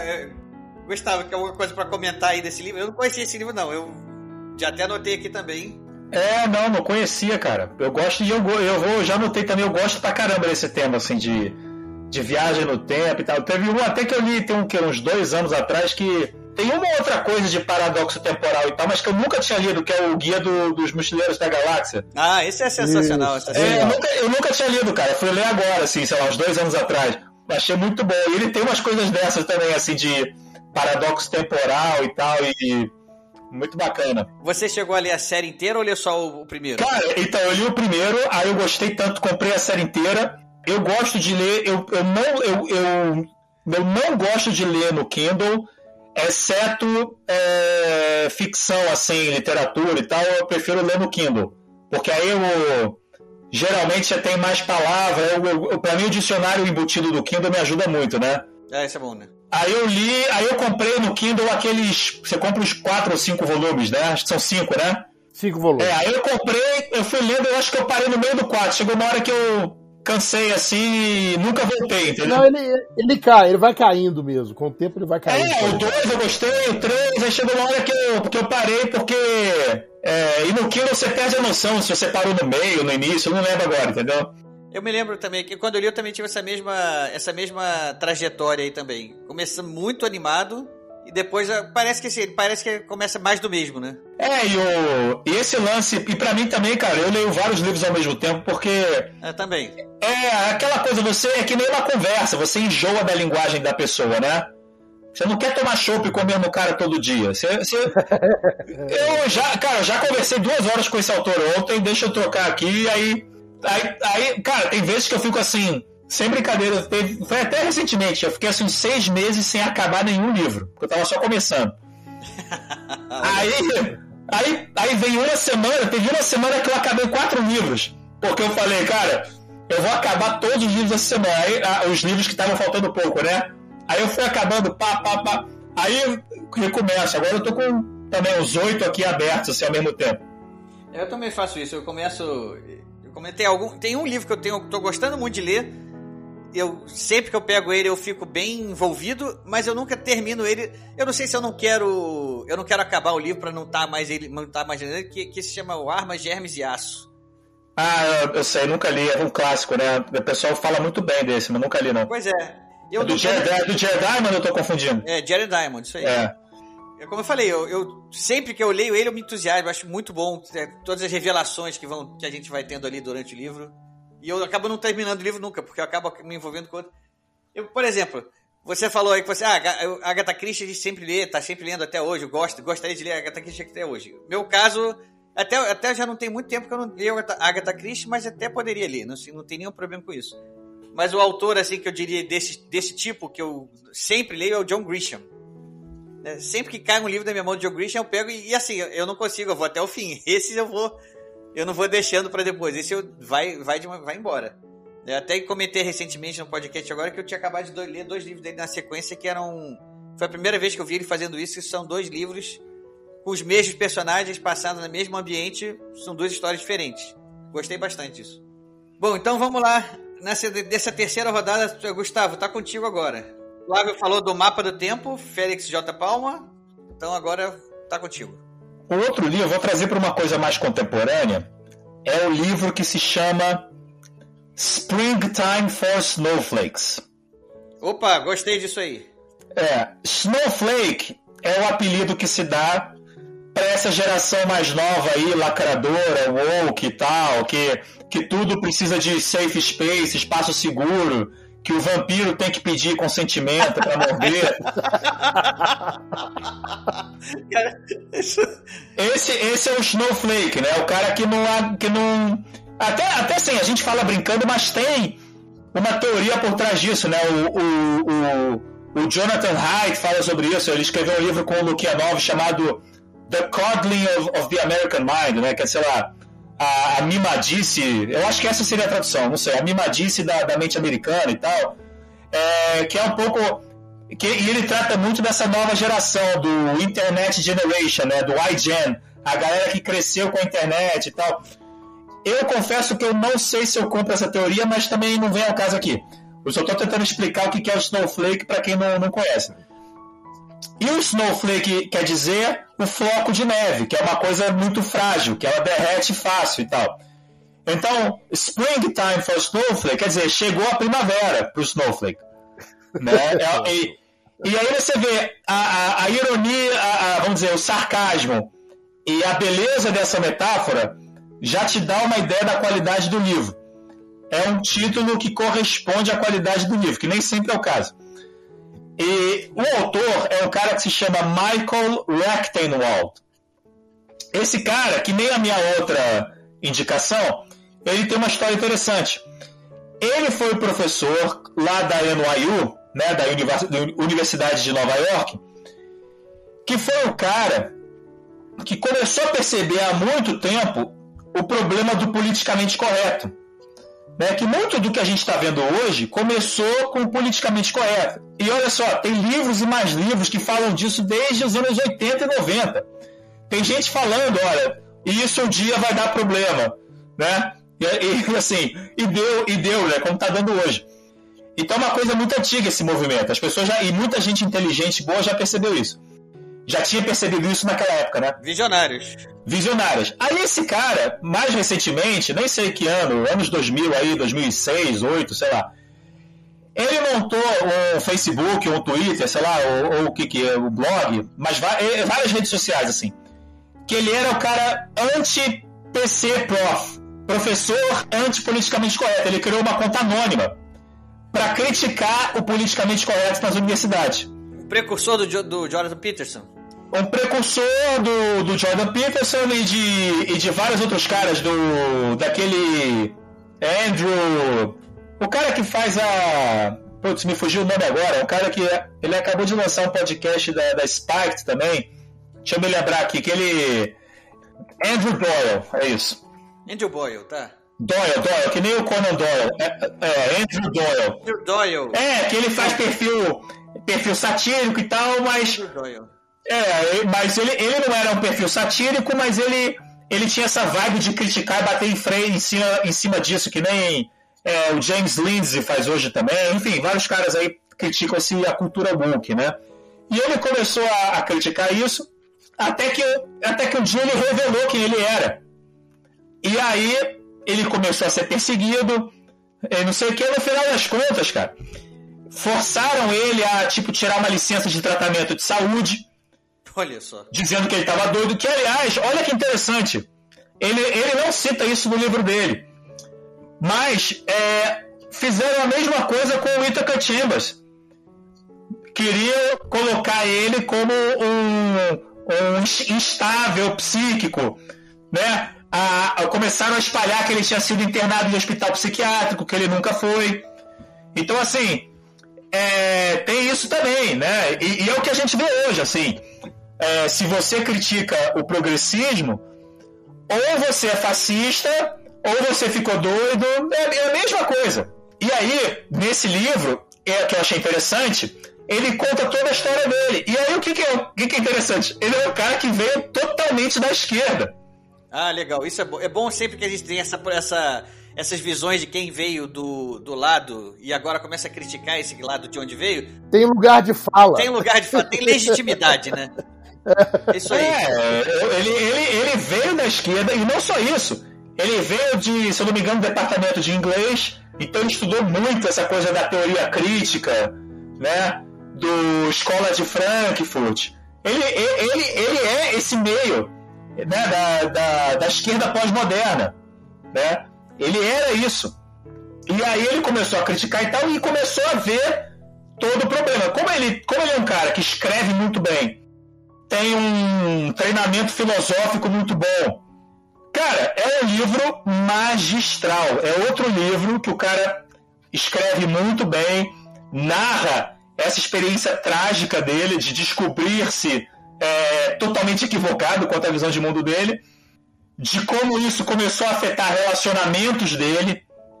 É, é um cara assim com muita autoconsciência e reflexão sobre tudo isso que ele ia enfrentar, essa quase quase que um martírio mesmo, né, um papel de mártir assim, muito parecido até com o lance do Witness, né, em outra magnitude, claro, mas mas também isso.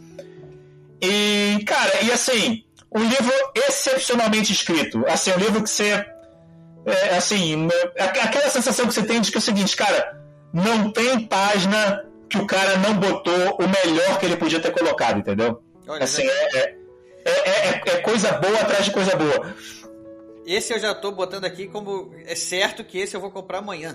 Na verdade, acho que eu vou comprar hoje ainda aqui. é, um livro que, cara, assim, realmente. E, e, e ele explica bastante essa coisa da do, da universidade, como funciona hoje, né? E, e, e, com essa experiência dele em primeira pessoa de ter sido perseguido, né? De ter sido, inclusive depois eu acho que ele teve que fazer tipo um acordo com a universidade para meio que sair. Ele deve ter feito um acordo financeiro ali qualquer, né? Mas no final das contas ele saiu da universidade. E ele conta toda essa história. Então, assim, vale muito, muito a pena a leitura aí, fica, fica com a minha recomendação, é, porque tem essa coisa contemporânea aí do, do politicamente correto, do woke, que ele descreve muito bem. Aliás, você está falando isso, eu tinha lembrado lá do Jordan Peterson, né? porque o Jordan Peterson também meio que passou por esse essa mesma história, né? De ser cancelado dentro da universidade. Um professor de psicologia, né? Canadense. Se, se, se, se o pessoal não sabe do que eu estou falando, né? Não conhece Jordan Peterson. Ele é um professor de psicologia da Universidade de Toronto. E ele se tornou muito famoso a partir do momento em que ele se levantou contra uma determinação, uma, uma, uma lei, agora não lembro se foi exatamente uma lei, que obrigava as pessoas a usarem pronomes que, que os outros vão escolher para si. Então, por exemplo, eu vou chegar para você e vou dizer que você tem que me chamar de ele ou dele. Coisas que, para mim, relacionadas a mim, você vai ter sempre que usar esse artigo. E ele se recusou a fazer isso. Eu falei, não, nem pensar. No trato pessoal, no trato social ali, eu vou ser sempre respeitoso, você, você educado com as pessoas, mas permitir que esse tipo de coisa seja, seja feita através de lei, né, por meio de lei, isso não é possível. Isso é um absurdo. Você ter um, se ser obrigado a usar um tipo de discurso por, por força de lei. Isso é um completo absurdo. Ele se revoltou contra isso e se tornou famoso. E ele virou o alvo preferido desse tipo também de snowflakes aí, né? Desse mesmo personagem que o Michael Lecht... Como é que é o nome? Rectenwald. Rectenwald. Rectenwald. É. E é, esse cara, ele menciona, né, essa discussão toda, que é, é, que é isso, a restrição de discurso, né, que tem a ver com o que você falou, do Jordan Peterson e tal. No caso do Jordan Peterson, foi uma coisa. Era um projeto para alterar a lei de direitos humanos, eu acho, do Canadá, e tinha esse aspecto do, do discurso obrigatório, né? Você tinha que usar o, a questão do pronome que a pessoa escolhesse. E aí foi, o nome, o nome da, da, do projeto de lei era C16, Bill C16. Bill C16, isso aí. É isso, foi, foi, a, foi a grande polêmica da época. E o que o Jordan Peterson estava falando é que não tem nada demais, e, e eu acho que a gente pode argumentar que é até correto, você tratar bem as pessoas e você usar o pronome que a pessoa queira que você use. Eu acho que é uma você pode usar isso por uma questão de empatia. O que ele estava reclamando só era do totalitarismo de você ter uma lei regulando o discurso obrigatório, que inclusive é diferente de você proibir certos discursos. Né? A gente pode até discutir se você proibir, por exemplo, um discurso antissemita ou racista, se isso é bom ou ruim. Mas pelo menos você está proibindo que algo seja dito. O que é bem diferente de você obrigar que algo seja dito. Exatamente. Né? Que tem um impacto muito maior. Quer dizer, você está você tá mandando você mover a boca para emitir determinado som por força da lei. Isso, isso assim, é, é uma coisa bem diferente. Então, foi, foi, foi a grande. É, ele já era um, alguém, ele já era famoso na psicologia, mas isso aí catapultou ele para essa coisa mais da, do ativismo político também, né? Ativismo, pois é. Está me lembrando também um outro livro aqui do, do Ben Shapiro, que é o Brainwashed: How Universities Indoctrinate America's Youth. É um livro de 2010, se eu não me engano. Que também fala assim: eu não cheguei a ler o livro, mas ele, eu tinha, já, já li a sinopse dele aqui e eu tinha ficado interessado, mas não, não cheguei a comprar, não. Agora, quando o assunto vindo à baila assim me interessando, de repente vai mais um que vai ficar na minha, no meu radar aí. Mas, é, voltando então a falar desse, do Snowflakes, eu, como a gente estava até conversando aqui um pouco antes da gente começar a gravar, eu estudei durante um tempo numa universidade canadense. Né? Em 2017, eu comecei lá um mestrado, justamente numa área de humanas, que era estudos latino-americanos. É uma espécie de. Como eu vou, explicar? Não, não, é uma ciência política porque não se restringe a coisas políticas, mas é como se fosse uma ciência política da América Latina mas também dá pinceladas sobre, sobre música, sobre arte, sobre. Até sobre futebol, o tema, teve, teve lá o tema. Inclusive foi o tema que eu escolhi para minha dissertação. Falar sobre a Libertadores da América, que era o meu, era o meu tema. é, porque até parênteses aqui. É, o professor que eu tinha escolhido para ser o meu orientador lá da tese era um inglês. E todas as teses dele que ele tinha, de alunos que ele tinha defendido lá, eram todas relacionadas a futebol. Ele era um fanático de futebol, cara. Bacana. E aí eu escolhi ele e falei, bom, vou falar sobre Libertadores da América. E ele quase, sol, quase surtou, né? Ah, vambora! É isso aí mesmo. Mas, então assim, eu vivi isso na, na pele, vivia numa universidade canadense nesse no ano de 2018, 2017 e 2018, né? Acho que foi quando o Jordan Pizza estava começando esse, esse estrelato, né? Talvez até um pouco antes disso. Mas, ou seja, eu o, o, Canadá acho que virou um palco preferido desse desse desse personagem, né? Desse Snowflake, esse personagem Snowflake. E eu, eu percebi como isso é sério lá. É, o, todo o departamento, desde a coordenadora até os alunos, é um pensamento igual. E se você não, não sinaliza virtude o tempo todo, como eles gostam, você é excluído, sem, sem sombra de dúvida. Não há um apreço pela, pela, pela diversidade, pelo debate. O, o, quando a, a, opinião contrária é levantada, é massacrada a opinião, não é, não é debatida. O contraditório está excluído completamente. Eu fiquei traumatizado. Não, assim, é, não, claro que eu não é. fico traumatizado, mas assim, eu fiquei chocado com isso lá, quando eu percebi isso. E assim, eu falei, eu vou ter que navegar aqui com as minhas opiniões completamente diferentes dessa turma, e eu vou ter que navegar aqui meio em silêncio para poder é, não, não, não complicar minha passagem por aqui, até porque logo em seguida o rumo que a gente tinha tomado aqui, que a gente tinha planejado, mudou totalmente e uh, meus interesses mudaram é, deixaram de ser aquele, aquele curso lá, mas enfim, eu, eu já tinha começado e eu ia até o fim. Mas é, esse problema da, da universidade, né, da radicalização da universidade é uma coisa conhecida. Você vê até pelos números, né? Você tem, tem muita pesquisa nos Estados Unidos, né? Então você sabe, por exemplo, todo ano qual o percentual de professores que são de esquerda versus de direita. Tem pesquisa para tudo. E você sabe que os números foram piorando muito. É, piorando no sentido de não ter equilíbrio, né? Nunca teve equilíbrio muito, mas piorou, quer dizer, ficou mais desequilibrado. Era, sei lá, você tinha muitos departamentos era 4 para 1, né? quatro professores de esquerda para um conservador, e agora ficou 20 para 1. É, o Jonathan Haidt, o Jonathan Haidt fala muito sobre isso. E sempre teve, cara, tem vários livros sobre isso. Tem um livro muito bom chamado The Shadow University, que fala sobre vários casos e várias perseguições que já estavam acontecendo, cara, isso lá, é, sei lá, início dos anos 90, você já tinha um monte de coisa bizarra acontecendo, né? É, os autores, inclusive, um dos autores desse livro, ele foi tipo advogado de um dos alunos, né? Tentando defender um dos alunos num desses casos aí de, de hate speech, alguma coisa assim, porque falou que não devia é, que no caso nem foi exatamente isso, né? Então, cara, isso está acontecendo há muito tempo. Tem vários livros aí sobre o que está sobre o que tá acontecendo na universidade. Tem aquele do Kimball também, né? O Tenure, Tenured, Tenured Radicals. Eu acho que esse aí deve ter uma uma radicais da universidade, será? Eu acho que tem uma, uma, uma versão em português desse aí também. É, é um problema sério, cara. É um problema sério e você, você vê, se você tem uma visão diferente da visão progressista, você sofre na universidade. É, eu, eu, como eu falei, eu senti isso na pele eu, eu aprendi a navegar mais anônimo ali. É, eu comecei a, conseguia de vez em quando, né, em ocasião ou outra, é, fazer valer ali mais a minha opinião de verdade, expor mais a minha opinião de verdade, mas tendo muito cuidado de não usar alguma, algum termo que fosse considerado mais radical, uma coisa assim do tipo, para poder. E isso é muito ruim. Eu tenho que ficar falando ali num ambiente de debate, eu tenho que ficar medindo as palavras, né? É muito ruim isso. É, e eu senti como isso funcionou lá.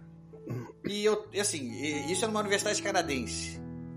É, é, eu imagino que as universidades americanas estejam, principalmente no departamento de humanas, estejam ficando bem similares. Apesar de eu ainda achar que o Canadá é o é o primeiro mundo desse desse desse, desse fenômeno. É, é, até porque acho que parece que é muito estimulado isso pelo próprio começar do governo, começar do próprio primeiro-ministro deles que é a personificação disso lá, né? É por isso que por isso que cresceu tanto, né? Porque o próprio primeiro-ministro ele ele é ele é um militante disso aí. Né? É, é, é, você falou do, dos anos 90, né? Eu, eu, eu, peguei a semente disso lá. Eu entrei na universidade em 1983 e a gente já tinha. Eu sou, eu sou médico, né? E a gente já tinha na, no primeiro período de medicina uma, uma disciplina chamada CCAS Ciência do Comportamento Aplicada à Saúde que a gente apelidou de URSS, onde a gente era obrigado a ler o livro da Marilena Chauí, o que é ideologia. Imagina, cara, escola de medicina 1983. E aí e era, e era um problema, porque era aquele debate, e eu levantava minha mãozinha e vinha com contraditório, e a professora ficava meio atônita, porque acho que ela, ela não estava preparada para algumas argumentações lógicas, de, dentro de, daquilo que todo mundo estava concordando, né? Isso em 83, quer dizer, foi onde começou, eu senti que começou a entrar isso, ainda não era uma coisa no ambiente, não existia nenhum tipo de perseguição, mas o pensamento já estava sendo insuflado ali na a semente no começo dos anos no 80. Departamento de medicina, né? De, de, saúde. De medicina, de saúde, exatamente. Ó, eu tenho aqui, cara, deixa eu ver aqui só para conferir. Esse livro aqui, Palavras que Ferem, né? Words that Wound. Do.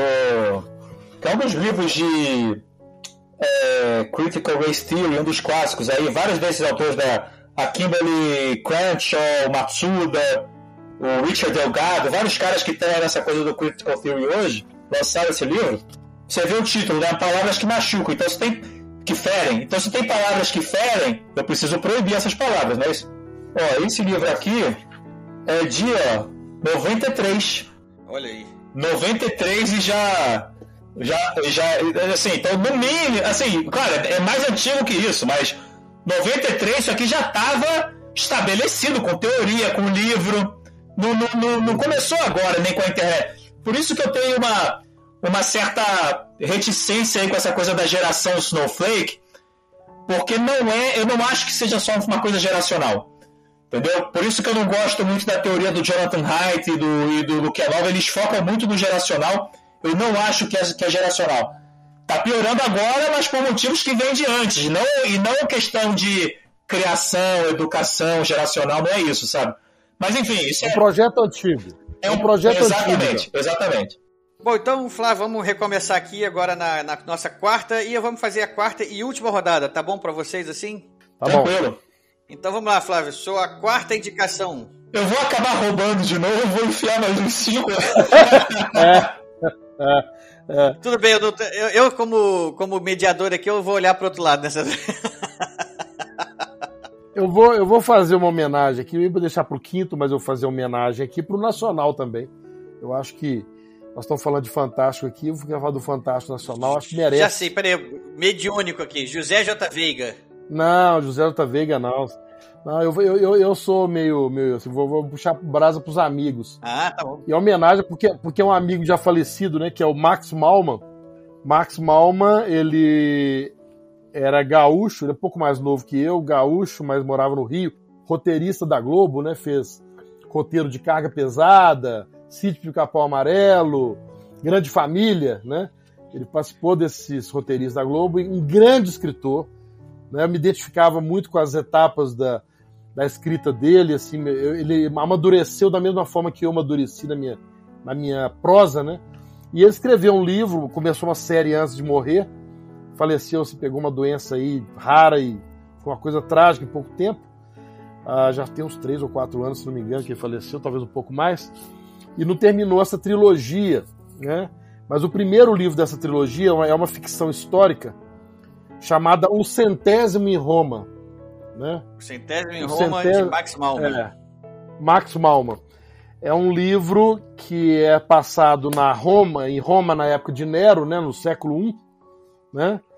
É a história de um, um legionário já veterano, um cara já que passou daquela fase produtiva da vida, já está mais ou menos maduro, e não conseguiu alcançar nada na vida, ele é de origem humilde, origem humilde nasceu lá na, na, na, na Suburra, né, que é o, o, o, favelão de Roma, né, e ele, insatisfeito e procurando ascensão social, ele começa a se aliar ao imperador, né, para poder tentar ascender socialmente, só que o problema é qual imperador, foi uma época onde trocava de imperador como se trocava de roupa, né, então o Desidério Dollins, que é o personagem, ele sempre acaba do lado errado da história.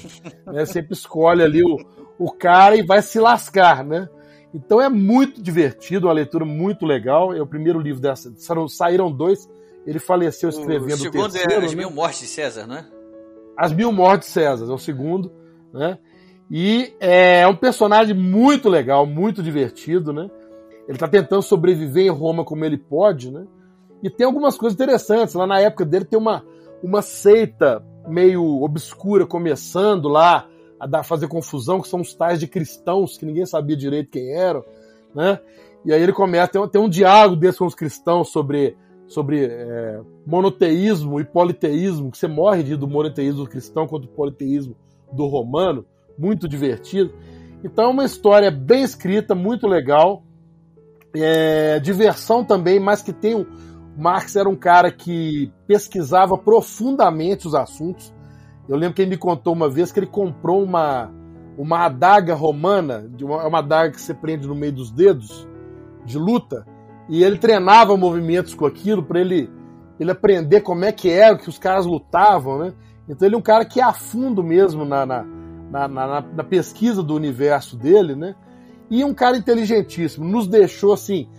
Última, o último presente que o Max Malman nos deixou foi essa série, essa série Ilha de Ferro, que está na Rede Globo, né? Que é uma história de ação passada numa plataforma de petróleo que ele roteirizou, mas não viu, não chegou a ver transformada em, em episódio de televisão. Né? A esposa dele, que me parece que terminou de os últimos finalmente, e ele não chegou a ver isso concluído. Então é um cara que não pode ser esquecido. Max Malman, centésimo em Roma, é um, talvez o melhor exemplo daquilo de qualidade que vocês possam ler da obra dele. Eu, eu já ouvi falar, toda vez que eu ouço o pessoal falando do Max aí, desses livros dele, o Centésimo em Roma e do As Mil Mortes de César, sempre com elogios rasgados, assim. O pessoal fala assim, não tem como elogiar mais esse cara. Eu sempre fiquei com ele assim, vou, vou comprar, vou comprar, ainda não comprei, mas mais uma vez agora vai entrar na minha lista de novo. Ele era, ele, ele era uma unanimidade. Hoje ele, ele, ele faleceu pouco antes da eleição do Trump e do Bolsonaro. Ele iria estar tá se divertindo hoje, depois do que aconteceu, né? que ele era um cara mais de esquerda, mas ele era uma unanimidade entre todos, porque ele não era um cara polarizado, né? Era um cara inteligente que sabia conversar, sabia ouvir, né? Não, não tinha essa narrativa, é, vamos dizer assim, incrustada na mente, né?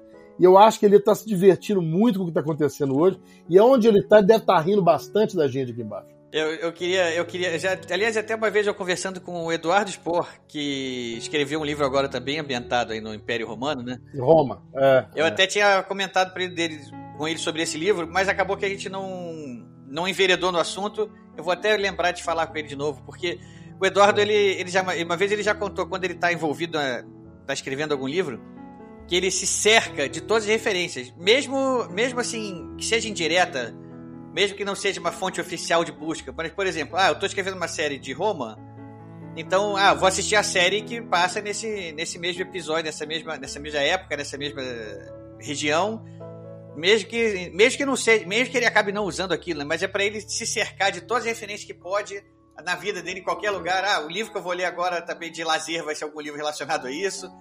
Eu percebi isso lendo coisas dele e observando as coisas que ele posta na rede social. Falei, cara, o Eduardo é um cara que é, pesquisa profundamente o assunto. Eu acho, eu acho que isso é muito importante para o é, autor. É verdade, e eu vou até, vou até, lembrar de novo desse livro do Max Malman para ir lá, porque como ele está envolvido com isso, né, acha, a, a...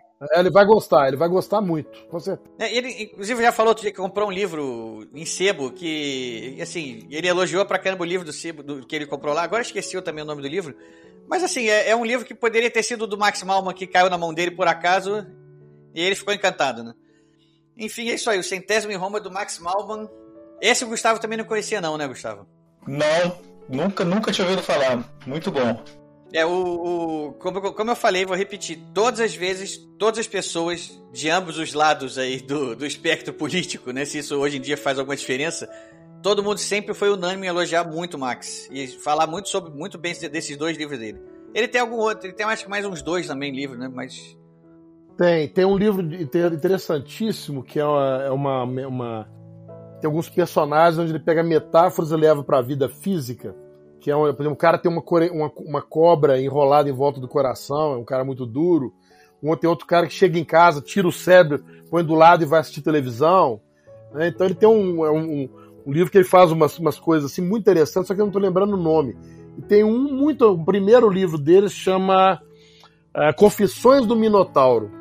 Confissões do Minotauro é uma história de ficção científica space opera, bem da fase inicial, talvez seja o piorzinho dele, porque ele era um, um jovem de 20 anos, se não me engano, quando ele escreveu.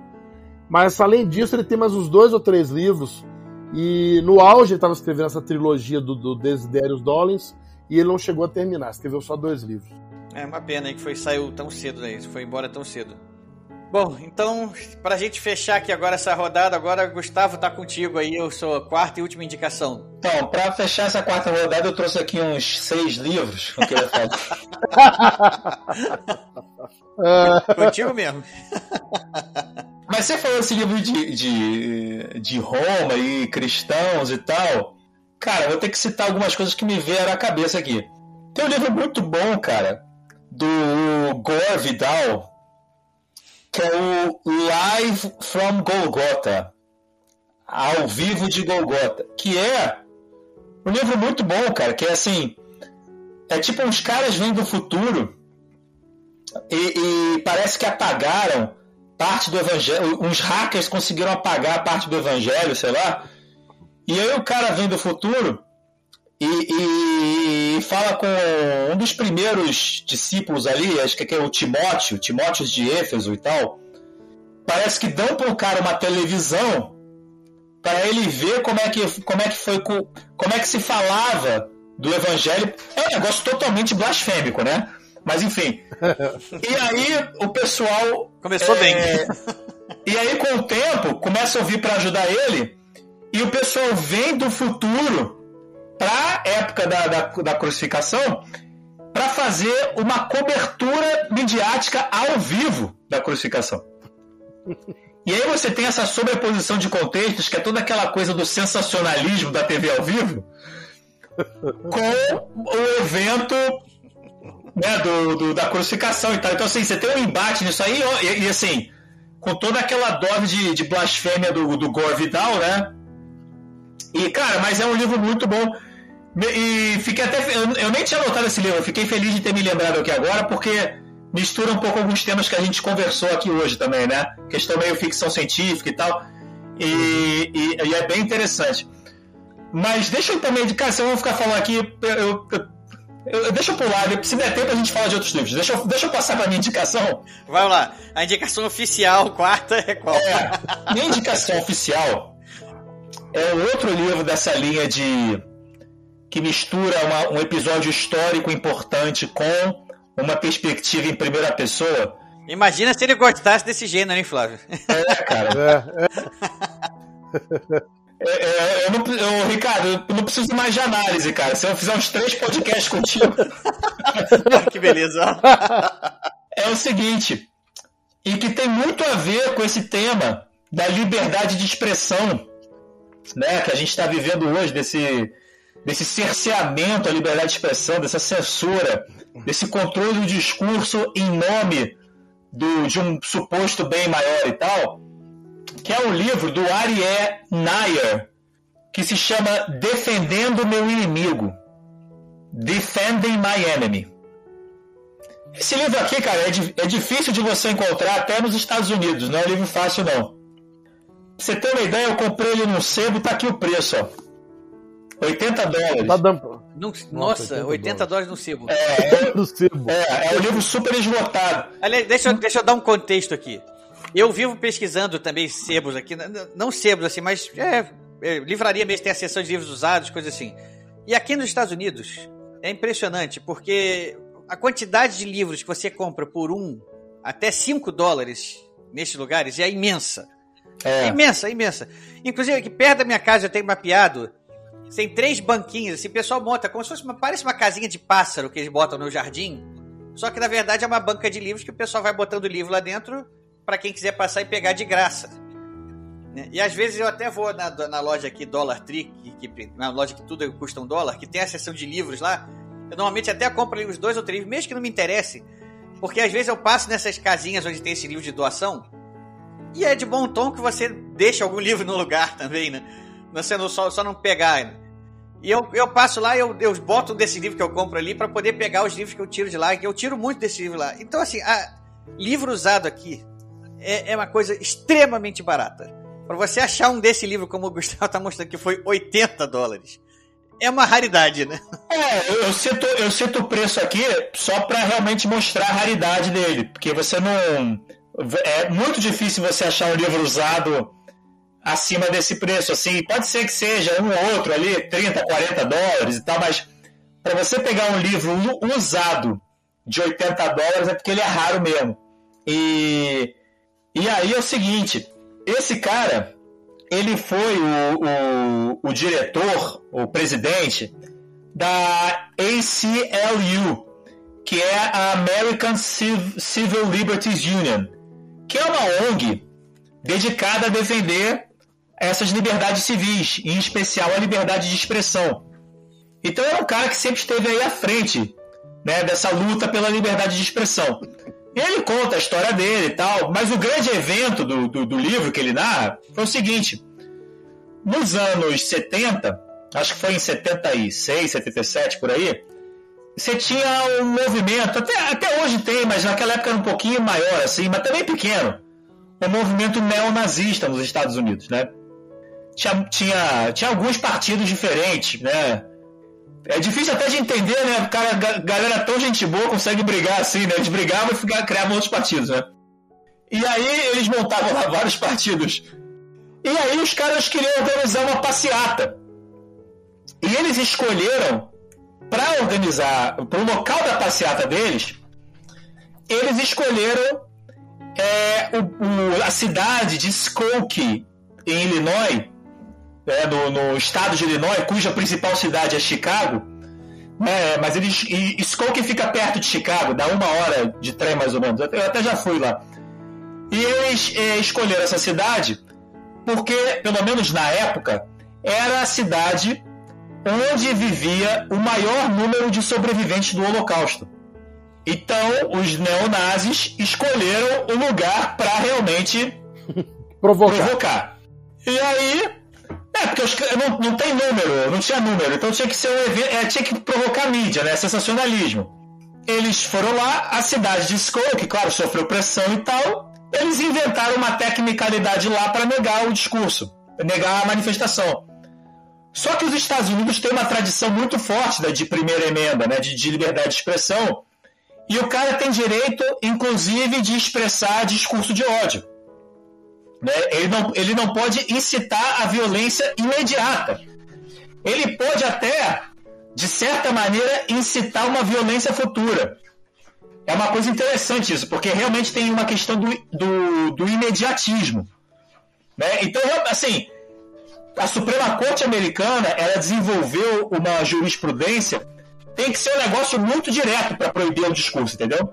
Enfim. Como tem que ser.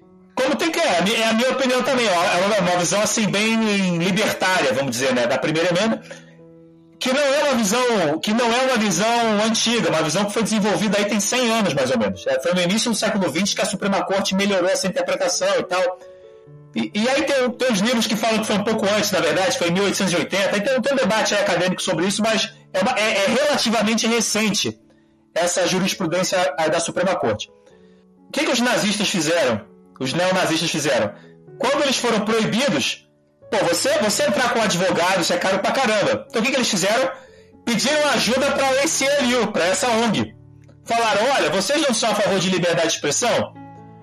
Então, a gente aqui nazista tá querendo ir lá provocar o pessoal e não tá deixando. E agora, hein? e agora? Cara, você pode imaginar o debate. Aí, e o, o ele é judeu também. E ele era o diretor da ONG. Para complicar, né? para complicar. E o advogado da ONG, um dos principais advogados da ONG, que inclusive assumiu essa causa e, e defendeu os neonazistas, era um judeu também. Ele conta todo o debate interno, toda a, a, a crítica que, ele, que a ICLU levou, toda. Cara, e ele tenta. E, e, e, e ele explica também, cara, como é que é isso na cabeça dele ele, como judeu, tendo que defender o neonazista com base num princípio que ele acredita. Cara, é assim, é um drama humano fantástico. E ele explica tudo isso e ele conta, e ele faz algumas associações históricas interessantes. Por exemplo, na época tinha um programa de televisão chamado Black Perspectives on the News. Se eu não me engano, um ou dois âncoras negros que, que traziam uma visão ali do que seria, não sei, uma visão da comunidade negra uma, uma, ou uma visão deles como negros sobre temas que estavam em evidência na época. E, e olha só que interessante, cara. O debate é, é, aberto, né? esse enfrentamento americano de você não ter medo de enfrentar o seu, o seu pior inimigo no discurso.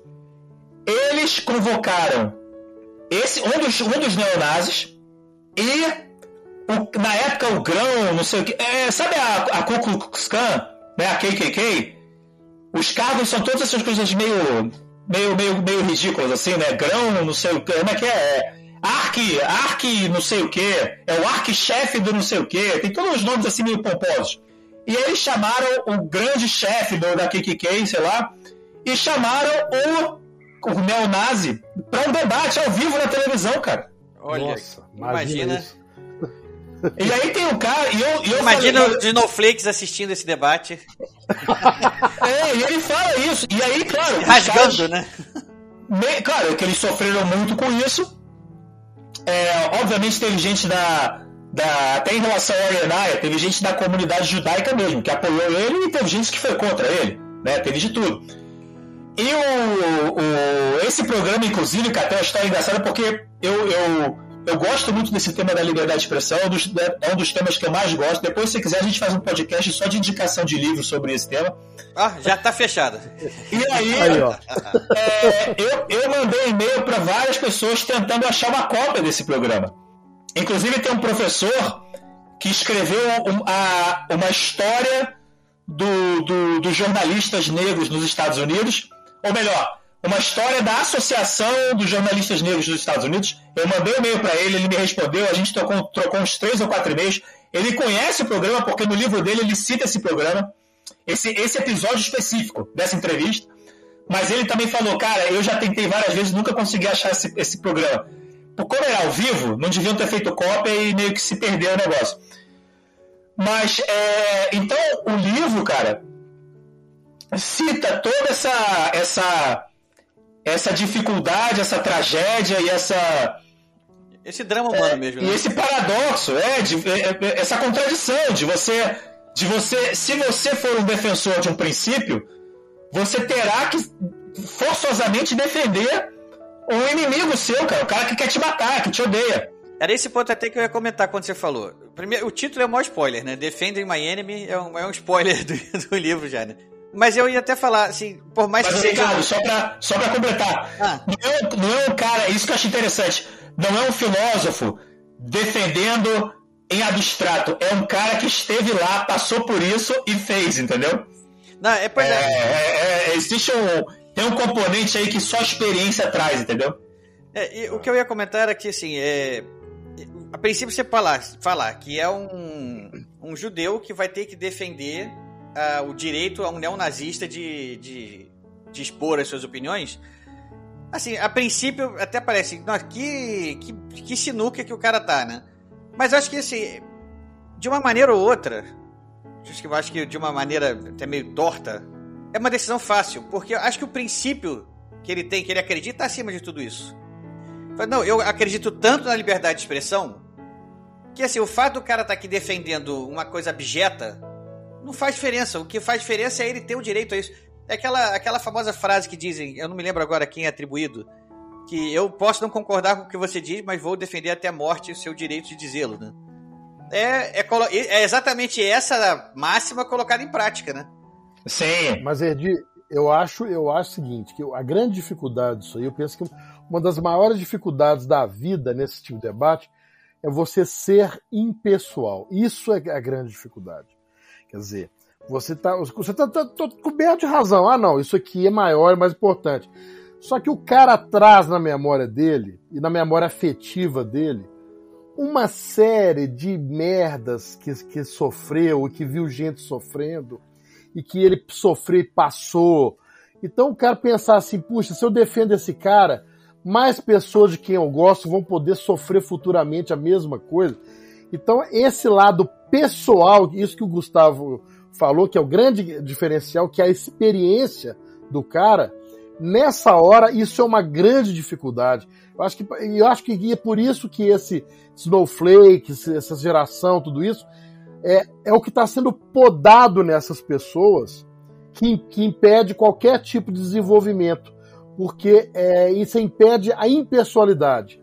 Tudo é levado para o lado pessoal, tudo é levado para o lado assim, só interessa a minha, o meu sofrimento, a, o que eu, a maneira como eu vejo as coisas. Quer dizer, se você não pensa como eu, você é o inimigo, você é o. Aquilo que nós já discutimos lá na Revolução dos Bichos, né? Que todos são iguais, animais são iguais, mas alguns são mais iguais que outros. Né? Então essa impessoalidade, eu penso que na hora, na hora que, que você joga isso na carne, no sangue, é, é esse princípio que você falou que é o que seria o ideal, ele fica balançado. Não é todo mundo que tem a capacidade de sobrepujar, engolir seco e seguir em frente, não. É, o que eles acham, o que é interessante do livro também, é que, por ele estar nessa posição, ele ouviu todos os contra-argumentos. Todos. Ah, mas é, na República de Weimar foi assim também. E se a gente não tivesse. Se, e, se, e, se, e se a gente tivesse evitado os nazistas antes do Holocausto? É, ah, mas esse tipo de discurso é uma exceção, né? o discurso de ódio seria uma exceção à liberdade de expressão, etc. É, você, por exemplo, você não pode ameaçar. É, você não pode, por exemplo, usar o seu discurso para mandar alguém matar alguém. Né? Isso, isso te torna coautor do homicídio. Então nem todo discurso é liberado. Enfim, ele ouviu todos os contra-argumentos. E o interessante do livro, cara, é que eu fui lendo, eu falei, ah, ele vai tocar em alguns, né, outros não e tal. Cara, ele vai, ele enfrenta todos os contra-argumentos que ele escutou. Todos. Inclusive esse, esse argumento que se ouve muito hoje em dia, né, é, de Weimar, estamos em 1930, estamos em... É, é um discurso que se eu não me engano, tem um capítulo só para falar sobre esse argumento. Né? Que na verdade é o contrário. Né? Na, na, na época, na Alemanha, houve sim muita censura, houve sim muita restrição do discurso. Né? E parte do, do, do establishment institucional da censura depois foi apropriado pelos nazistas e utilizado. Então, e, e, o que aconteceu na época, é bom, é bom falar isso porque esse é um tema que está em, em debate hoje muito, né, sobre 1930. Tá, gerando melindres é, a né? Exato, é, que, que na verdade o problema de Weimar não foi o discurso só, né, ou nem isso. É que lá o terror era feito abertamente, matava um monte de gente. Mataram o, o Rathenau lá, que eu acho que era o, o, o Relações Exteriores da época, né? É, você tinha assim, assassinatos políticos o tempo inteiro. Então o problema da, ali não foi porque ah, alguém falou uma coisa. É, é, é, é, uma, é uma visão tão pueril da história. Você achar que ah, o cara tinha uma voz, é, um feitiço na voz, e com isso ele transformou todo mundo em nazista. Não foi isso que aconteceu. Houve uma violência a céu aberto e faltou a capacidade de você combater aquela violência, eventualmente com outra violência, mas aquilo precisava ser combatido. Havia um terror prático, não era de discurso só. Né? E, e, muita coisa acontecendo, inclusive, desde, desde a Revolução de 1918, desde o início né, da, da própria República de Weimar. Aliás, tem um livro muito bom chamado oh. Novembro. tô anotando aqui, tô anotando aqui. Se chama, se eu não me engano, November 1918, né? 19, novembro de 1918, do Gerworth. Robert Gerworth, que é um historiador, se eu não me engano, da de Dublin, da Irlanda, uma coisa assim. Tem que checar aí. Eu até parei de, eu até parei de anotar. Chega, porque não. É um livro só sobre esse início, mas enfim, tô, tô, tô mudando de assunto aqui. Mas, cara, é, é, exatamente isso que vocês estão falando. Assim, o cara pegou, defendeu o princípio até o fim. Ele entendeu que o princípio ele tem suas exceções, ele tem suas complexidades na prática, mas se os caras estão ali, não estão ameaçando a vida de ninguém, é, e, e não estão colocando em risco a segurança de ninguém, por mais odioso que seja o discurso, a primeira emenda americana protege os caras. Então, a gente tem que defender. Aí tem até uma coisa engraçada, porque um jornalista contacta ele, eu não sei se ele ou se é o advogado, né, o outro, contacta um deles e fala assim, o jornalista, né, fala, pô, me passa o contato do, de um dos líderes aí do, do partido nazista porque eu quero entrevistar eles, né? E na época isso não era tão fácil de achar, não tinha internet, então você tinha que achar o contato com alguém, né? Aí ele falou: Não, isso aí eu não vou te dar, não vou ficar ajudando os caras também. Entendeu? Ah, tem, uma, tem um limite, né? Tem um, É. tem um limite. Pô, eu também não vou ajudar. Eu, vou, eu tô defendendo o direito dos caras de manifestação, mas eu também não vou ficar ajudando o cara a ter entrevista e tal. Isso aí ele se vire, pô. É, Entendeu? É. Tipo, eu não vou ajudar, também não É é. uma, é uma distinção importante isso aí, né? É, eu, vou- eu não vou deixar que o Estado te proíba. Mas também não, não vou te catapultar, fã- não vou te botar nos holofotes também, né? Não vou- não- eu não tô te ajudando, eu só tô impedindo que o Estado te proíba, né? É, é tipo isso, né? Isso, aí. Isso, me, isso me lembra, mais, mais uma vez, vou citar aqui o, o Jordan Peterson, quando, naquela famosa entrevista que ele deu para Kathy Newman, onde ela fala, Uhum. pergunta para ele se por que, que ele acha que o direito dele de se expressar como quiser é maior do que o direito das pessoas não se sentirem ofendidas pelo discurso. E ele dá uma resposta que ela não, ela fica catatônica ali na hora, lá, né? ela perde a palavra. Que ele diz é porque para você, em busca da verdade, se você está em busca da verdade, você tem que correr o risco de, de ofender as pessoas, né? Você não pode limitar o seu discurso nessa hora. Se você está em busca de algo maior, né? Se você está em busca da verdade.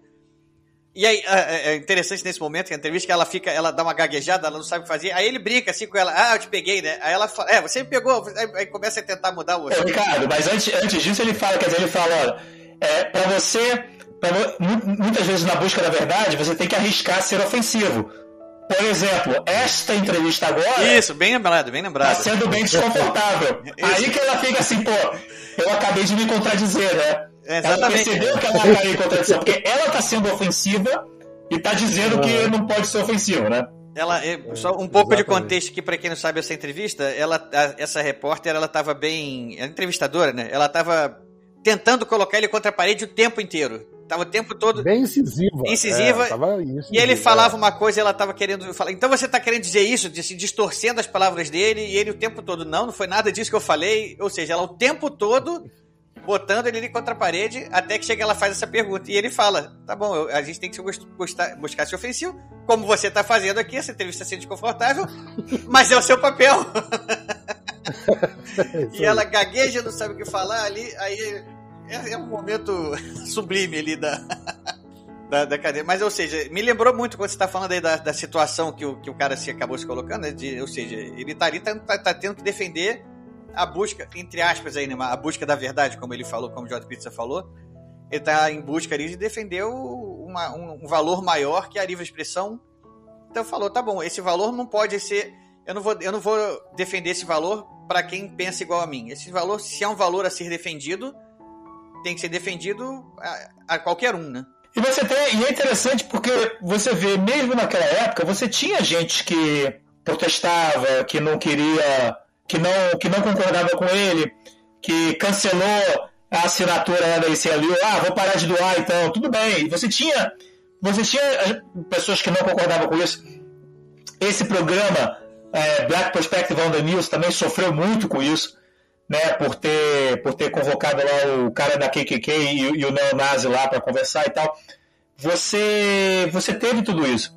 Mas é, o que é interessante é que, ao mesmo tempo, tem duas coisas que, que eu notei. As críticas, elas, elas não visavam a, a tanto a sua destruição como o cancelamento visa. Né? O cancelamento ele quer destruir a sua vida pessoal O famoso ad hominem, né?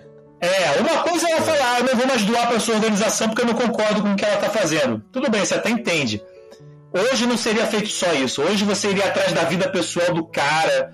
Eu quero, eu quero, eu quero te envergonhar, né? O shaming no, no Starbucks que você vai na sua esquina, eu vou lá pra, diz, nem comprar um café você vai conseguir, né? É tipo, hoje é, é um negócio muito mais totalitário, assim É, predador. muito mais predador. E a segunda coisa é que você tinha uma massa muito grande do outro lado.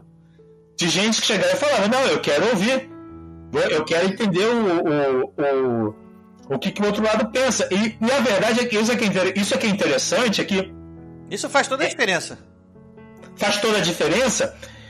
E o que você vê é que esse lado que. que o, o lado, o lado que está, vamos dizer, que, que tá num erro muito grande, né, como é o caso do racismo, do antissemitismo, como é o caso do terraplanismo, né, no caso da ciência, uma coisa que está muito errada, ela é muito fácil de você demonstrar o erro, e geralmente você deixa a pessoa falando sozinha, ela já, ela já passa vergonha. Exatamente. É só da corda, né? É só da famosa da corda. Tem uma história, inclusive, interessante que o livro não explora muito isso. Mas, na época, um dos líderes lá dos neonazis, parece que o pai ou o avô é, era judeu. Então você ainda tinha. Você ainda tinha, você ainda tinha silêncio. Telhado de vidro. É, é você ainda tinha silêncio assim de, pô, o jornalista chegava aí, cara, mas como é que.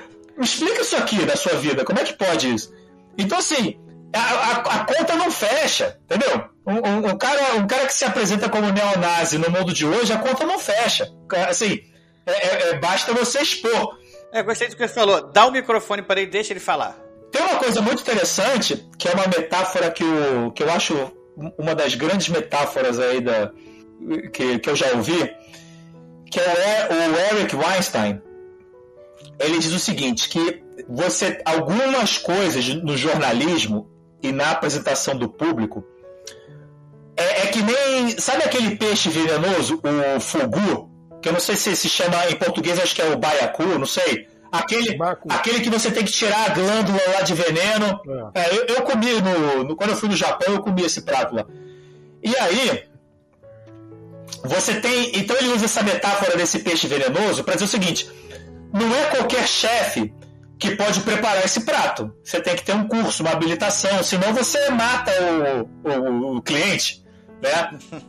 Então você tem que ter uma habilidade para servir um prato venenoso. Da mesma forma, um jornalista, um âncora, ele tem que ter uma habilidade para entrevistar e demonstrar um discurso venenoso. Ele tem que saber servir isso. E existe um risco de uma falta de prática que ninguém mais sabe servir esse, esse prato, entendeu? Olha aí, isso, isso é importante.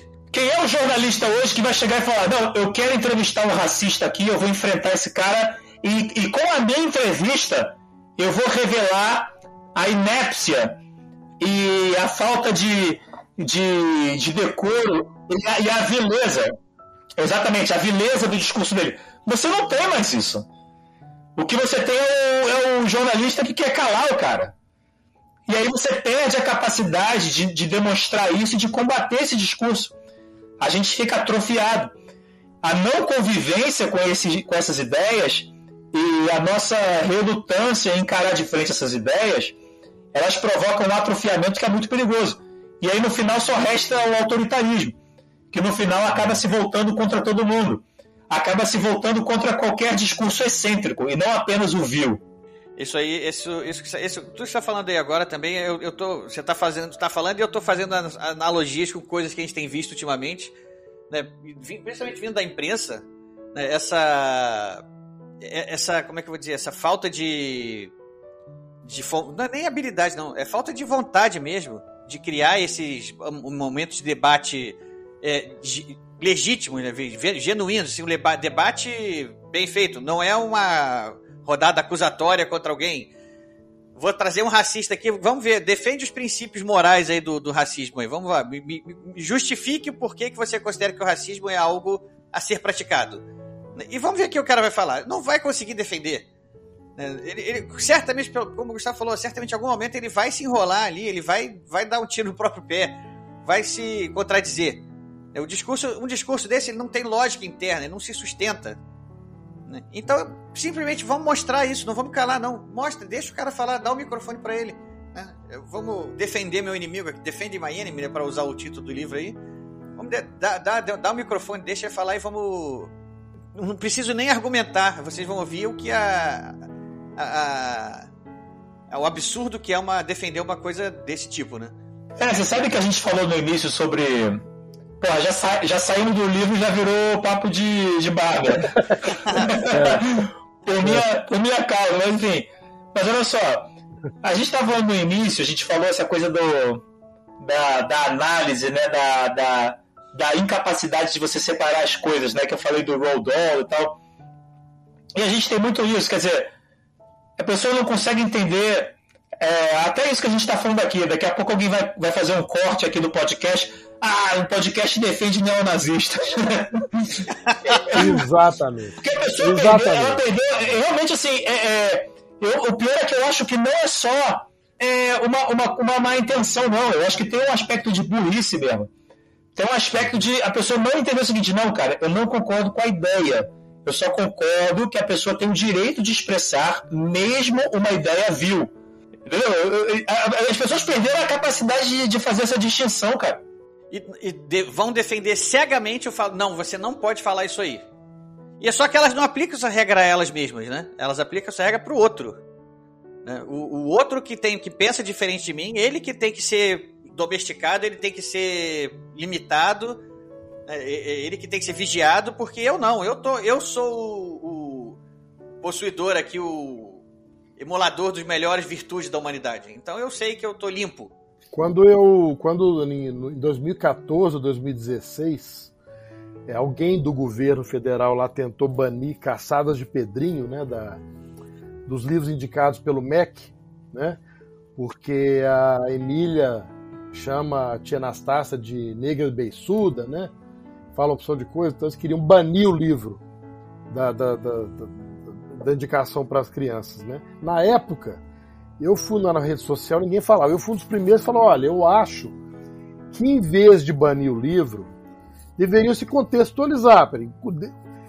Explica, olha, isso aqui, né, para o jovem, você falar que ele é um cara desatualizado é a pior coisa do mundo. Então fala, pô, se você pensa isso aqui hoje, nos dias de hoje, você é um cara ultrapassado, porque aquela época, né, aquela coisa do aquele pensamento europeu do eugenismo, né, é, vários intelectuais defendiam essas ideias da separação de raças. Então é- seria bom discutir isso, mostrar que hoje em dia que o ser humano evoluiu, que as pessoas evoluíram e usar isso como exemplo. Só de ter falado isso na época, eu virei um escritor racista. Ah, eu sei disso. Eu era um escritor racista. Quer dizer, depois disso, passaram um tempo, eu vi um programa do Pedro Bial onde, é, de- é, entrevistando duas esquerdistas, uma maior autoridade, Monteiro Lobato, que tem, e a outra era uma pesquisadora, defendendo exatamente o que eu tinha defendido antes. Falou assim, olha, tem que contextualizar as coisas e fazer as pessoas pensarem. A pior liberdade que você pode tirar do ser humano é a liberdade de pensar. E para você liber- ter liberdade de pensar, você tem que pegar numa, numa mão laranja verde e na outra mão laranja madura. Para você escolher. Então você tem que pensar nas coisas. E é, e é esse o, a mentalidade hoje, esse falou, é essa mentalidade predadora de destruir o contraditório. Quer dizer, é uma, é uma homogeneização de pensamento muito perigosa. Porque se aproxima a esses casos que nós estamos conversando aqui, de, do- do- das ditaduras totalitárias, Coreia do Norte, China, onde as pessoas sequer questionam conceito de liberdade, é, é, modo de vida diferente, porque nunca foi permitido a elas Conhecer, né? pensar que seja possível ser diferente. Olha, eu até citei no, no podcast passado o livro que eu estava lendo, que é o In Order to Live, né, da, da menina coreana que está contando a, a vida dela na Coreia do Norte. Em um determinado passagem ela fala sobre isso. Que ela fala que uma das coisas que hoje em dia ela percebe que é das mais cruéis é que eles conviviam com verdades opostas na cabeça e eles não conseguiam ter essa crítica de perceber isso. Ela, por exemplo, ela, ela chegava à conclusão de que na Coreia do Norte era a melhor qualidade de vida do mundo, era o melhor país do mundo, etc e tal. Tudo eram flores, tudo era maravilha, o governo era perfeito, tudo era perfeito. E ela saía na rua e ela via a miséria. Ela via o pessoal passando fome, via os vizinhos dela às vezes vindo pedir, bat- bater na porta dela para pedir um- uma xícara de arroz porque eles não tinham o que comer. né?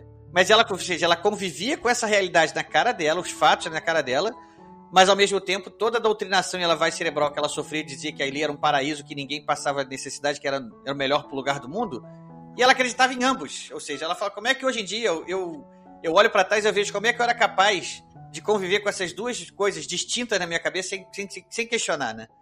Mas a gente já, acho que foi longe nessa, nessas nossas. Foi longe. É interessante. Estamos indo longe mesmo, mas vamos mais, só para mais uma observação aqui. Vai mais longe, então. Não, o interessante, cara, é que assim, se você fosse uma pessoa racista e uma das coisas que você quer provar é que não há racismo, que é para você poder ser racista no ambiente em paz, o que você procuraria fazer é exatamente apagar os rastros do racismo. Então, assim, isso ainda por cima, vamos reescrever todas as obras da história sem as palavras racistas. Ué, e daqui a 200 anos você acha que vai acontecer o quê? É, exatamente. Você está criando um ambiente ideal para proliferação de tudo isso novo. Exato. Olha só, se você, se você apagar a radiação de fundo do Big Bang, apagam as evidências que, que houve um Big Bang. Né? A gente só sabe que houve por conta de uma manifestação presente de algo passado. Se você apagar as manifestações presentes disso, daqui a 200 anos vão dizer: não, nunca houve racismo. Mostra aí, mostra no, no Monteiro Lobato, cadê? Mostra, nunca vai ter, você não vai ter nada para provar, porque você reescreveu toda a história. Esse negócio assim, é, é, inclusive é contraproducente. É, é, é, muito melhor você fazer uma nota técnica ali, uma nota do editor, uhum. ou, ou, então simplesmente confiar é, no, no, escritor, no leitor também, porque eu vou te falar, eu li, eu li um livro, até, até me chocou que não é um livro tão antigo assim, aquele livro do O Dia em que Zumbi Tomou o Rio, do Agualusa, angolano. É, acho que é José Eduardo Agualusa. Eu já, eu, Agualusa, eu já sei, eu já li um livro do Agualusa, agora não lembro qual foi. E aí esse livro é aquela coisa do, do, do, de uma revolução da favela que desce, toma a cidade, né? Não sei que era da Leoa, é uma coisa da Leoa. Não, bom, já tem um tempo que eu li, mas no, no, no, eu, eu li esse livro acho que foi em 2008, 2009. Uma coisa que eu lembro era que o, o arque inimigo ali, o antagonista, né, o malvadão que queria reprimir a, a revolução e tal, o grande, o, o, carrasco do livro era um cara que ele fazia questão de identificar como um judeu, muito embora não contribuísse em nada para o livro. Assim, sabe, eu colocava um aposto, fulano de tal, vírgula, judeu, vírgula. Tipo assim, uma coisa que não, não, não tinha nada a ver com a construção do personagem. É, é, era a típica coisa assim, para, é, é, sabe, aquele. É, simples, é, eu não sei, não, não, é difícil até de entender por que, que o cara fez isso. Um dia eu queria. Gratuito, né? Totalmente gratuito. gratuito, assim, ah, é malvado, deixa eu dizer, como é malvado, deixa eu botar que é judeu aqui, todo mundo já vai entender. E aí, cara, eu, eu não quero que que, que ninguém que ele mude isso. Eu acho que podia explicar ali. Olha aqui um exemplo de um, de um tipo de, de preconceito aqui que não. Eu acho que é uma coisa pra gente discutir. Inclusive, se alguém tiver uma opinião diferente da minha também, vamos discutir. Né? Eu acho que é parte do, do debate isso aí. Acho que é para ser lembrado, não não você apagar. É, comentário aqui agora. Eu, eu, desculpa, eu vi aqui agora o livro que eu falei que era de alguma coisa da Leoa, não é do Agualuz, é do Mia Couto. O livro se chama Confissão da Leoa. Cara, o Miyakoto. Vamos falar do Miyakoto agora? Vamos lá, pode falar. Eu... Cara, eu vou te falar uma coisa. Uma, eu, eu, não, eu não sou um cara muito atualizado de literatura, não posso falar. Mas para mim o Miyakoto tá entre as melhores coisas que eu já li em português, cara. Aquele livro dele, um, um, rio chamado Tempo, uma terra chamada Casa, acho que é esse o título, é, é fantástico. Eu, já, eu li esse livro já também. Esse livro é espetacular. É espetacular, cara. Esse cara, ele, ele já tem Nobel de literatura, não, não sei, mas tinha que ter. Ele, pra ele... mim, o Miyakoto, eu, eu acho que sem brincadeira, é o melhor autor que eu já li em português, assim, em termos de literatura, né? O melhor autor que eu já li. Assim, não, novamente, não sou um especialista, mas. Melhor do que Saramago. É fenomenal. Cara, mas não tem comparar, nem dá para comparar, assim, na minha opinião. O... Eu me lembro que o Paulo Francis falava que o Machado de Assis só não tinha um Nobel porque ele escrevia no dialeto português, que não chega a ser um idioma. Ele falava isso, obviamente, debochando, né? Aquele outro, acho que é o Veneno de Deus, Veneno de Deus, Remédio do Diabo, o Terra Sonâmbula. Cara, o Miyakoto, assim, é, e é aquilo que a gente falou, assim, de riqueza metafórica, né? Assim, de sensibilidade, de ritmo na escrita. É, é, é, eu, eu, é, é fenomenal, fenomenal. o nome do livro é Um Rio Chamado Tempo, Uma Casa Chamada Terra. Isso, putz, esse livro é fantástico. A narrativa, uma sinopse aqui para o nosso leitor ficou curioso. Pô, chegamos na quinta indicação.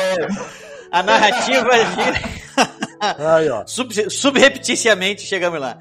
A narrativa gira em torno da viagem do jovem Mariano à ilha Luar do Chão, depois de anos longe de sua terra natal, para conduzir a celebração do funeral de seu suposto avô Mariano. Quando chega à ilha, ele se vê impelido a reconstruir uma história que se fez sem sua participação. Esse sinopse tá bem, tá bem, bem longe, assim, né? Tá, tá muito lá em cima, assim. Superficial. Mas é, é, é, é, por- é porque eu, eu acho que a questão do Miyakoto não é exatamente o, o plot, né? Né? É, não, não, isso. não tem, não tem um spoiler, não tem uma coisa assim que pode estragar a apreciação do livro, não é isso. Cara, se o Miyakoto escrever, se o Miyakoto parar e escrever o, o que, que ele fez no dia que ele saiu da cama e foi escovar o dente, já, é- já vai ser fantástico.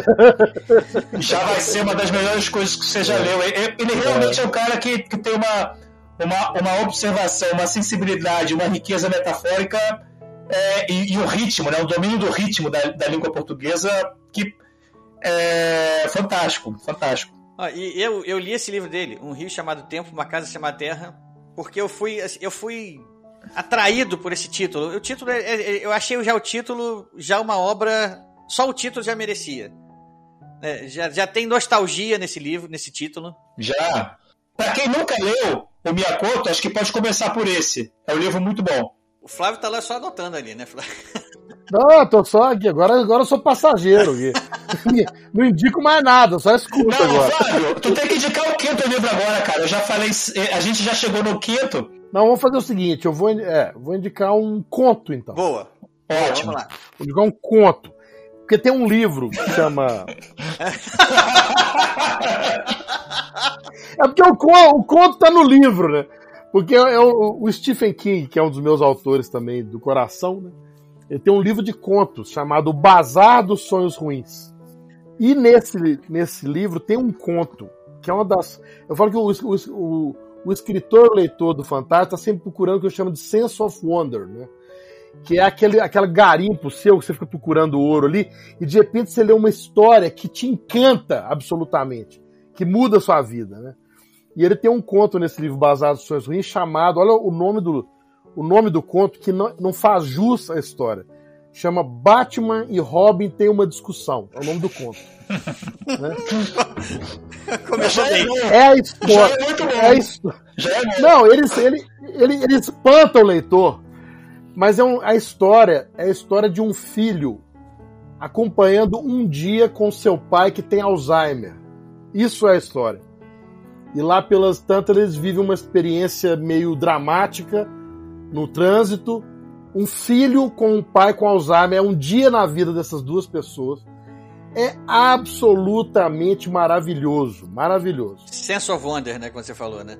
É, senso of wonder. Você lê, você fala, cara, eu, que- se eu escrever uma coisa dessa, eu posso morrer já. Eu já estou realizado, né?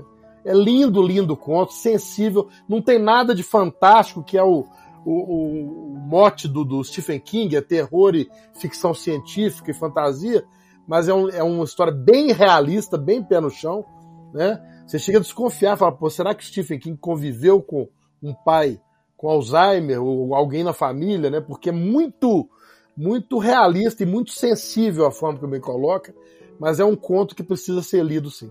Batman e Robin têm uma discussão. Pô, então agora, então agora a gente vai passar por indicação de cinco contos, é isso? Eu vou...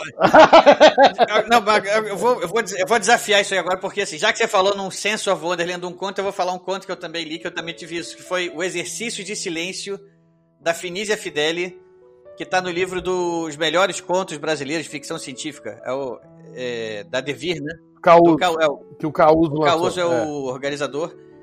Eu li É. o livro todo e acho que esse conto dela acho que é o penúltimo, se eu não me engano, ou o antepenúltimo. Exercícios de Silêncio, Finísia Fideli. Eu, quando li esse, esse conto também, assim, fiquei aquele. Ficou esse. Pá! Assim, fiquei chapado ali. Falei, que isso? É. assim. Tem um pouco de hard, ficção científica hard ali, um pouco também, né? Não, é- não muito, né? Não pesa a mão nisso. Ela não pesa a mão nisso, mas tem um pouquinho ali. Mas o, a- a- o conto em si também é uma coisa fantástica. Conta a história de um piloto de uma nave que tem um problema e vai pousar de emergência num planeta que era, era dado como desabitado. Apesar dele ter condições para vida, ele não, não, não era dado como desabitado. E quando ele chega no planeta, ele encontra uma comunidade vivendo ali, vivendo sobre uma, uma- sobre uma filosofia budista, praticamente. É mais ou menos isso. Uhum. Olha, Eu li. Muito é bom. sensacional esse conto. Tá, então vamos, vamos. Deixa eu indicar um. Eu prometo, eu prometo que depois dessa eu paro. Como é que é? como é que é o nome do, do editor aí, o Modena? O Modena. O Modena. Modena. Ele vai ficar, co- vai ficar sem falar comigo uma semana, mas tudo bem. Mas, ó, é, Modena, não pode cortar nada, hein, Modena? É o... Cara, eu não, um conto que tem a ver com várias coisas aí que a gente falou hoje. Que é o Harrison Bergeron, do Kurt Vonnegut. Kurt Vonnegut, olha. Qual o conto? Como é que chama o conto? Se chama Harrison Bergeron. Ah, cara, esse eu, não, esse eu, não- gosto do, do Kurt Vonnegut, nunca li esse. Isso tá numa coletânea dele de conto. Pô, tá no meu Kindle aí. Eu, eu que- eu esqueci o nome da coletânea. Mas esse conto, quem me indicou foi um, um amigo meu, me indicou também recentemente, antes, dois anos atrás, sei lá. É o Café da Manhã dos Campeões, por acaso, não? N- Coletânea? Ah, não sei. Eu posso ver aqui. Ah, Deixa eu ver se eu acho aqui o nome do livro. que eu tenho aqui umas duas coletâneas dele que eu não li. Pode ser que esteja nesse. Ó, ele tá. Ah, eu acho que ele tá naquele Welcome to the Monkey House. Ah, tá, não, esse eu não tenho. E aí é, é um. é- acho que a primeira vez que foi publicado foi nos anos 60. E é muito interessante. Que é o conto é o seguinte: é, uma- é novamente uma distopia igualitária. Né? Toda a sociedade que colocou igualdade na frente de liberdade descambou na violência, no totalitarismo né, e, e numa situação pior do que o problema que eles diziam que queriam resolver, né? Então, é, e, e o que mais tem são essas distopias igualitárias. Aliás, o que eu citei antes da, da Ayn Rand, né, o Anthem, da Ayn Rand também, também é um pouco isso. Mas esse, cara, é muito bom, que é o seguinte, é, é uma distopia igualitária em que você vai, você mede a capacidade que as pessoas têm e você coloca um handicap nela. Então, por exemplo, se você corre muito, você é obrigado a usar um peso no pescoço para não correr muito. Olha, Olha isso. Se você é muito inteligente, você é drogado para não. Ah, ou melhor, desculpa, não, eu, eu- que eu me lembro bem, você não é drogado, não. Você tem que usar um negócio no ouvido que de tantos em tantos mi- minutos faz um barulho para te desconcentrar. É isso. Enfim, são várias coisas assim para atingir a igualdade total. Por que, que eu acho que a gente não tá muito longe disso? Cara, isso, isso é a igualdade de oportunidade. A verdade é essa. Isso é a igualdade de oportunidade. Porque é o seguinte, as pessoas falam assim, e isso eu acho que é importante explicar, porque as pessoas falam assim, ah, eu sou contra a igualdade de resultado, né? Que seria lá o comunismo e tal. Mas eu sou a favor da igualdade de oportunidade. Cara, mas a igualdade de oportunidade você também não tem como garantir. Porque as pessoas nascem diferentes, com talentos diferentes. Do que, que você está falando, cara? Entendeu? Você, não está muito diferente da igualdade de resultado. Porque a igualdade de oportunidade, ela é tipo. É tipo quando você. Sabe, você pega. o- Você vai fazer a conta dos juros e você pega o valor presente, né? Dos juros futuros descontados, né? Mesma coisa. A igualdade de, de oportunidade é só o resultado descontado pro presente. Porque, pô, se eu sei que, por Boa. exemplo. Gostei dessa definição, gostei. É, porque se você nasceu com uma habilidade melhor, no futuro você vai estar melhor, pô. Então eu tenho que evitar que você nasça com a habilidade maior. Então eu vou ter que afetar o presente. Então, assim, se eu- por isso que eu, quando eu escrevo aí no Facebook e tal, eu sempre falo em oportunidades mínimas. Isso você pode garantir. Eu vou dar uma oportunidade mínima, pô. Toda criança pode ter uma escola boa, beleza, isso, isso eu concordo. Mas oportunidades iguais nunca vai ser. Isso, olha só, você acabou, de, você acabou de derrubar um mito aqui, um, um- tabu meu aqui agora. Pô, desculpa, Ricardo. Não, pelo contrário, eu, eu- não sou, eu não sou casado com ideia, não sou casado com ideologia, não sou nada disso, mas é, se você me perguntasse antes de a gente começar a gravar, eu ia dizer que eu defendia igualdade de oportunidade. Agora me fez questionar. eu acabei também. de. Você acabou de me convencer, se não, de fato. é, apesar de eu, de eu já saber, não, todo, ninguém nasce igual, mas se você se eu oferecer as condições na sociedade para que todos atinjam o máximo de sua capacidade, não importa se a sua capacidade é ser atleta, se a sua capacidade é intelectual, você vai levar o máximo da sua capacidade, então tá bom. eu- foi por causa da igualdade de oportunidade. Mas você acabou de me fazer repensar um pouco. Peraí, não é bem assim não. É, vai ter sempre um cara, vai ter sempre um cara que vai ser mais bonito, mais inteligente, mais forte que eu. Vai ter sempre esse cara. Vai ter sempre ter um, um cara que é mais atlético. Sempre vai ter alguém que é mais, pô.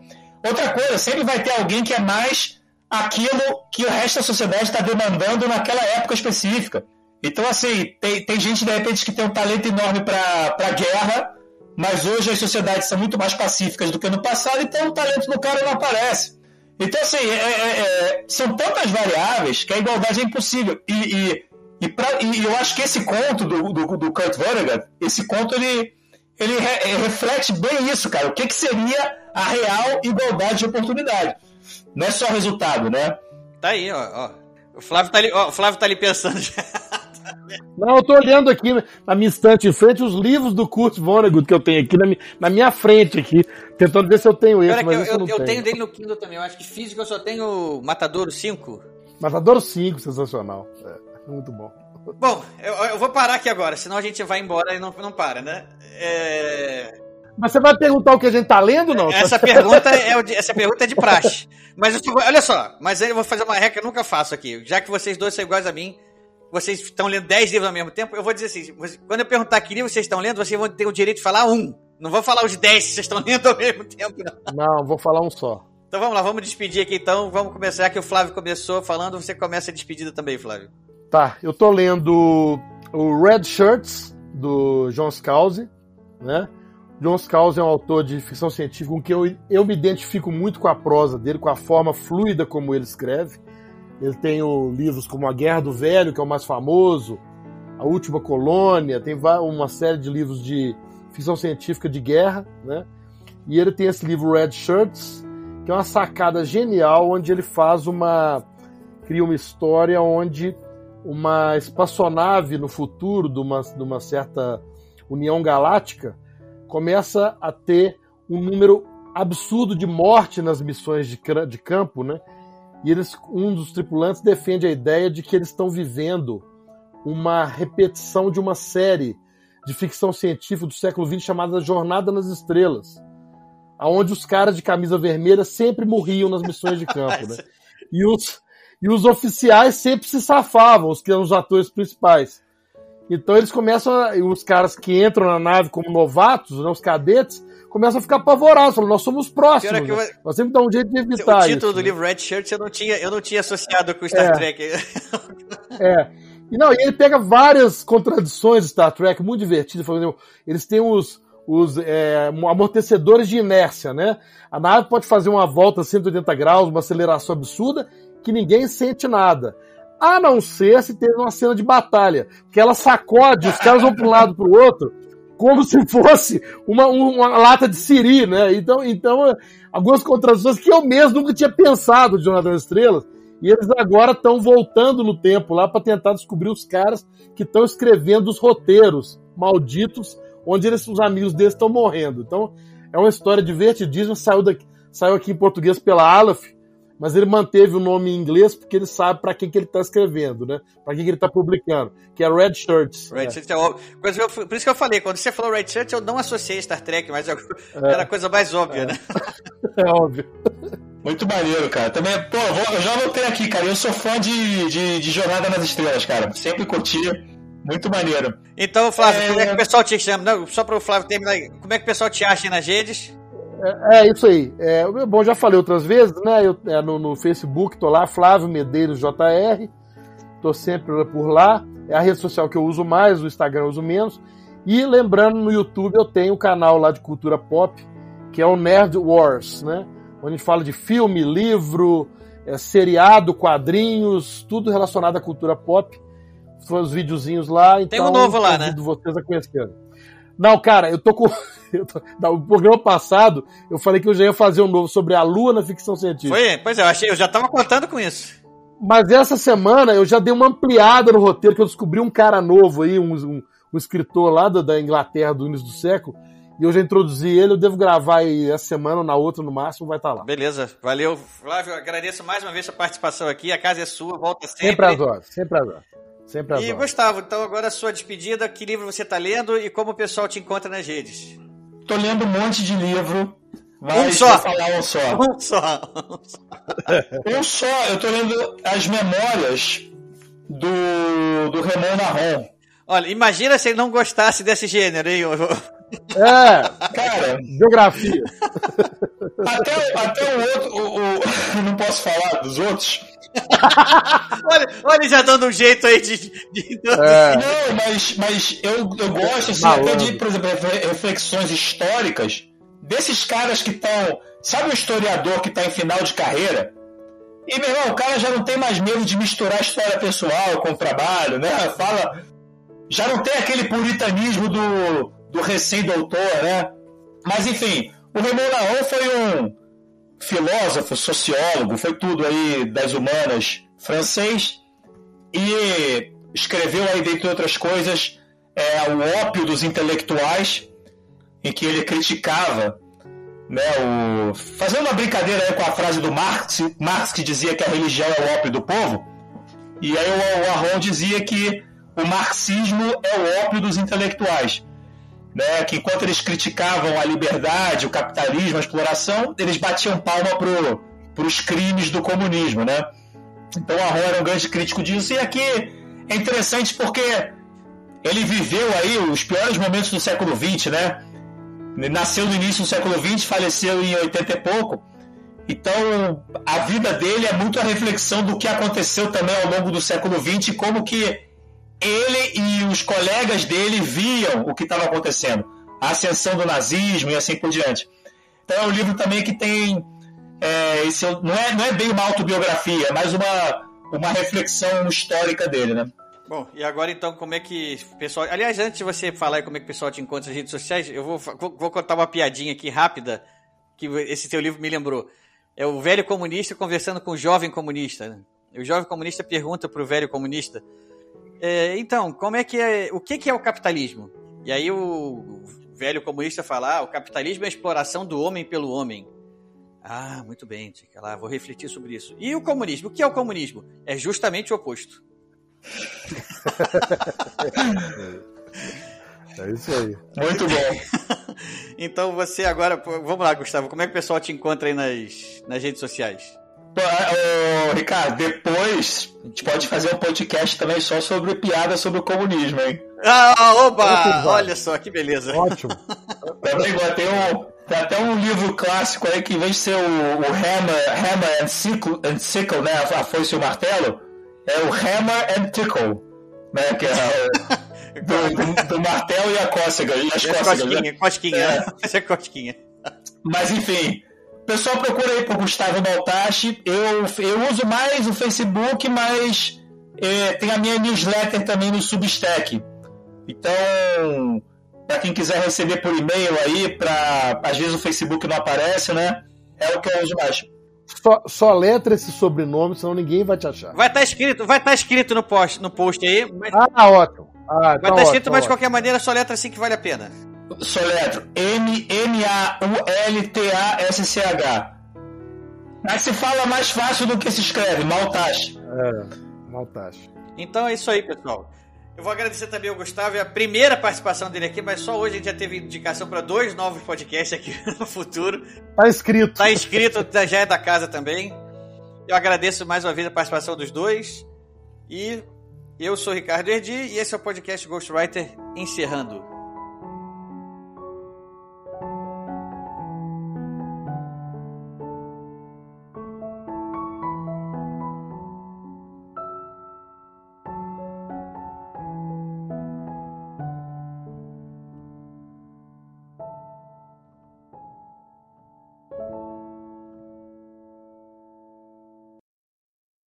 Este foi mais um episódio do podcast Ghostwriter.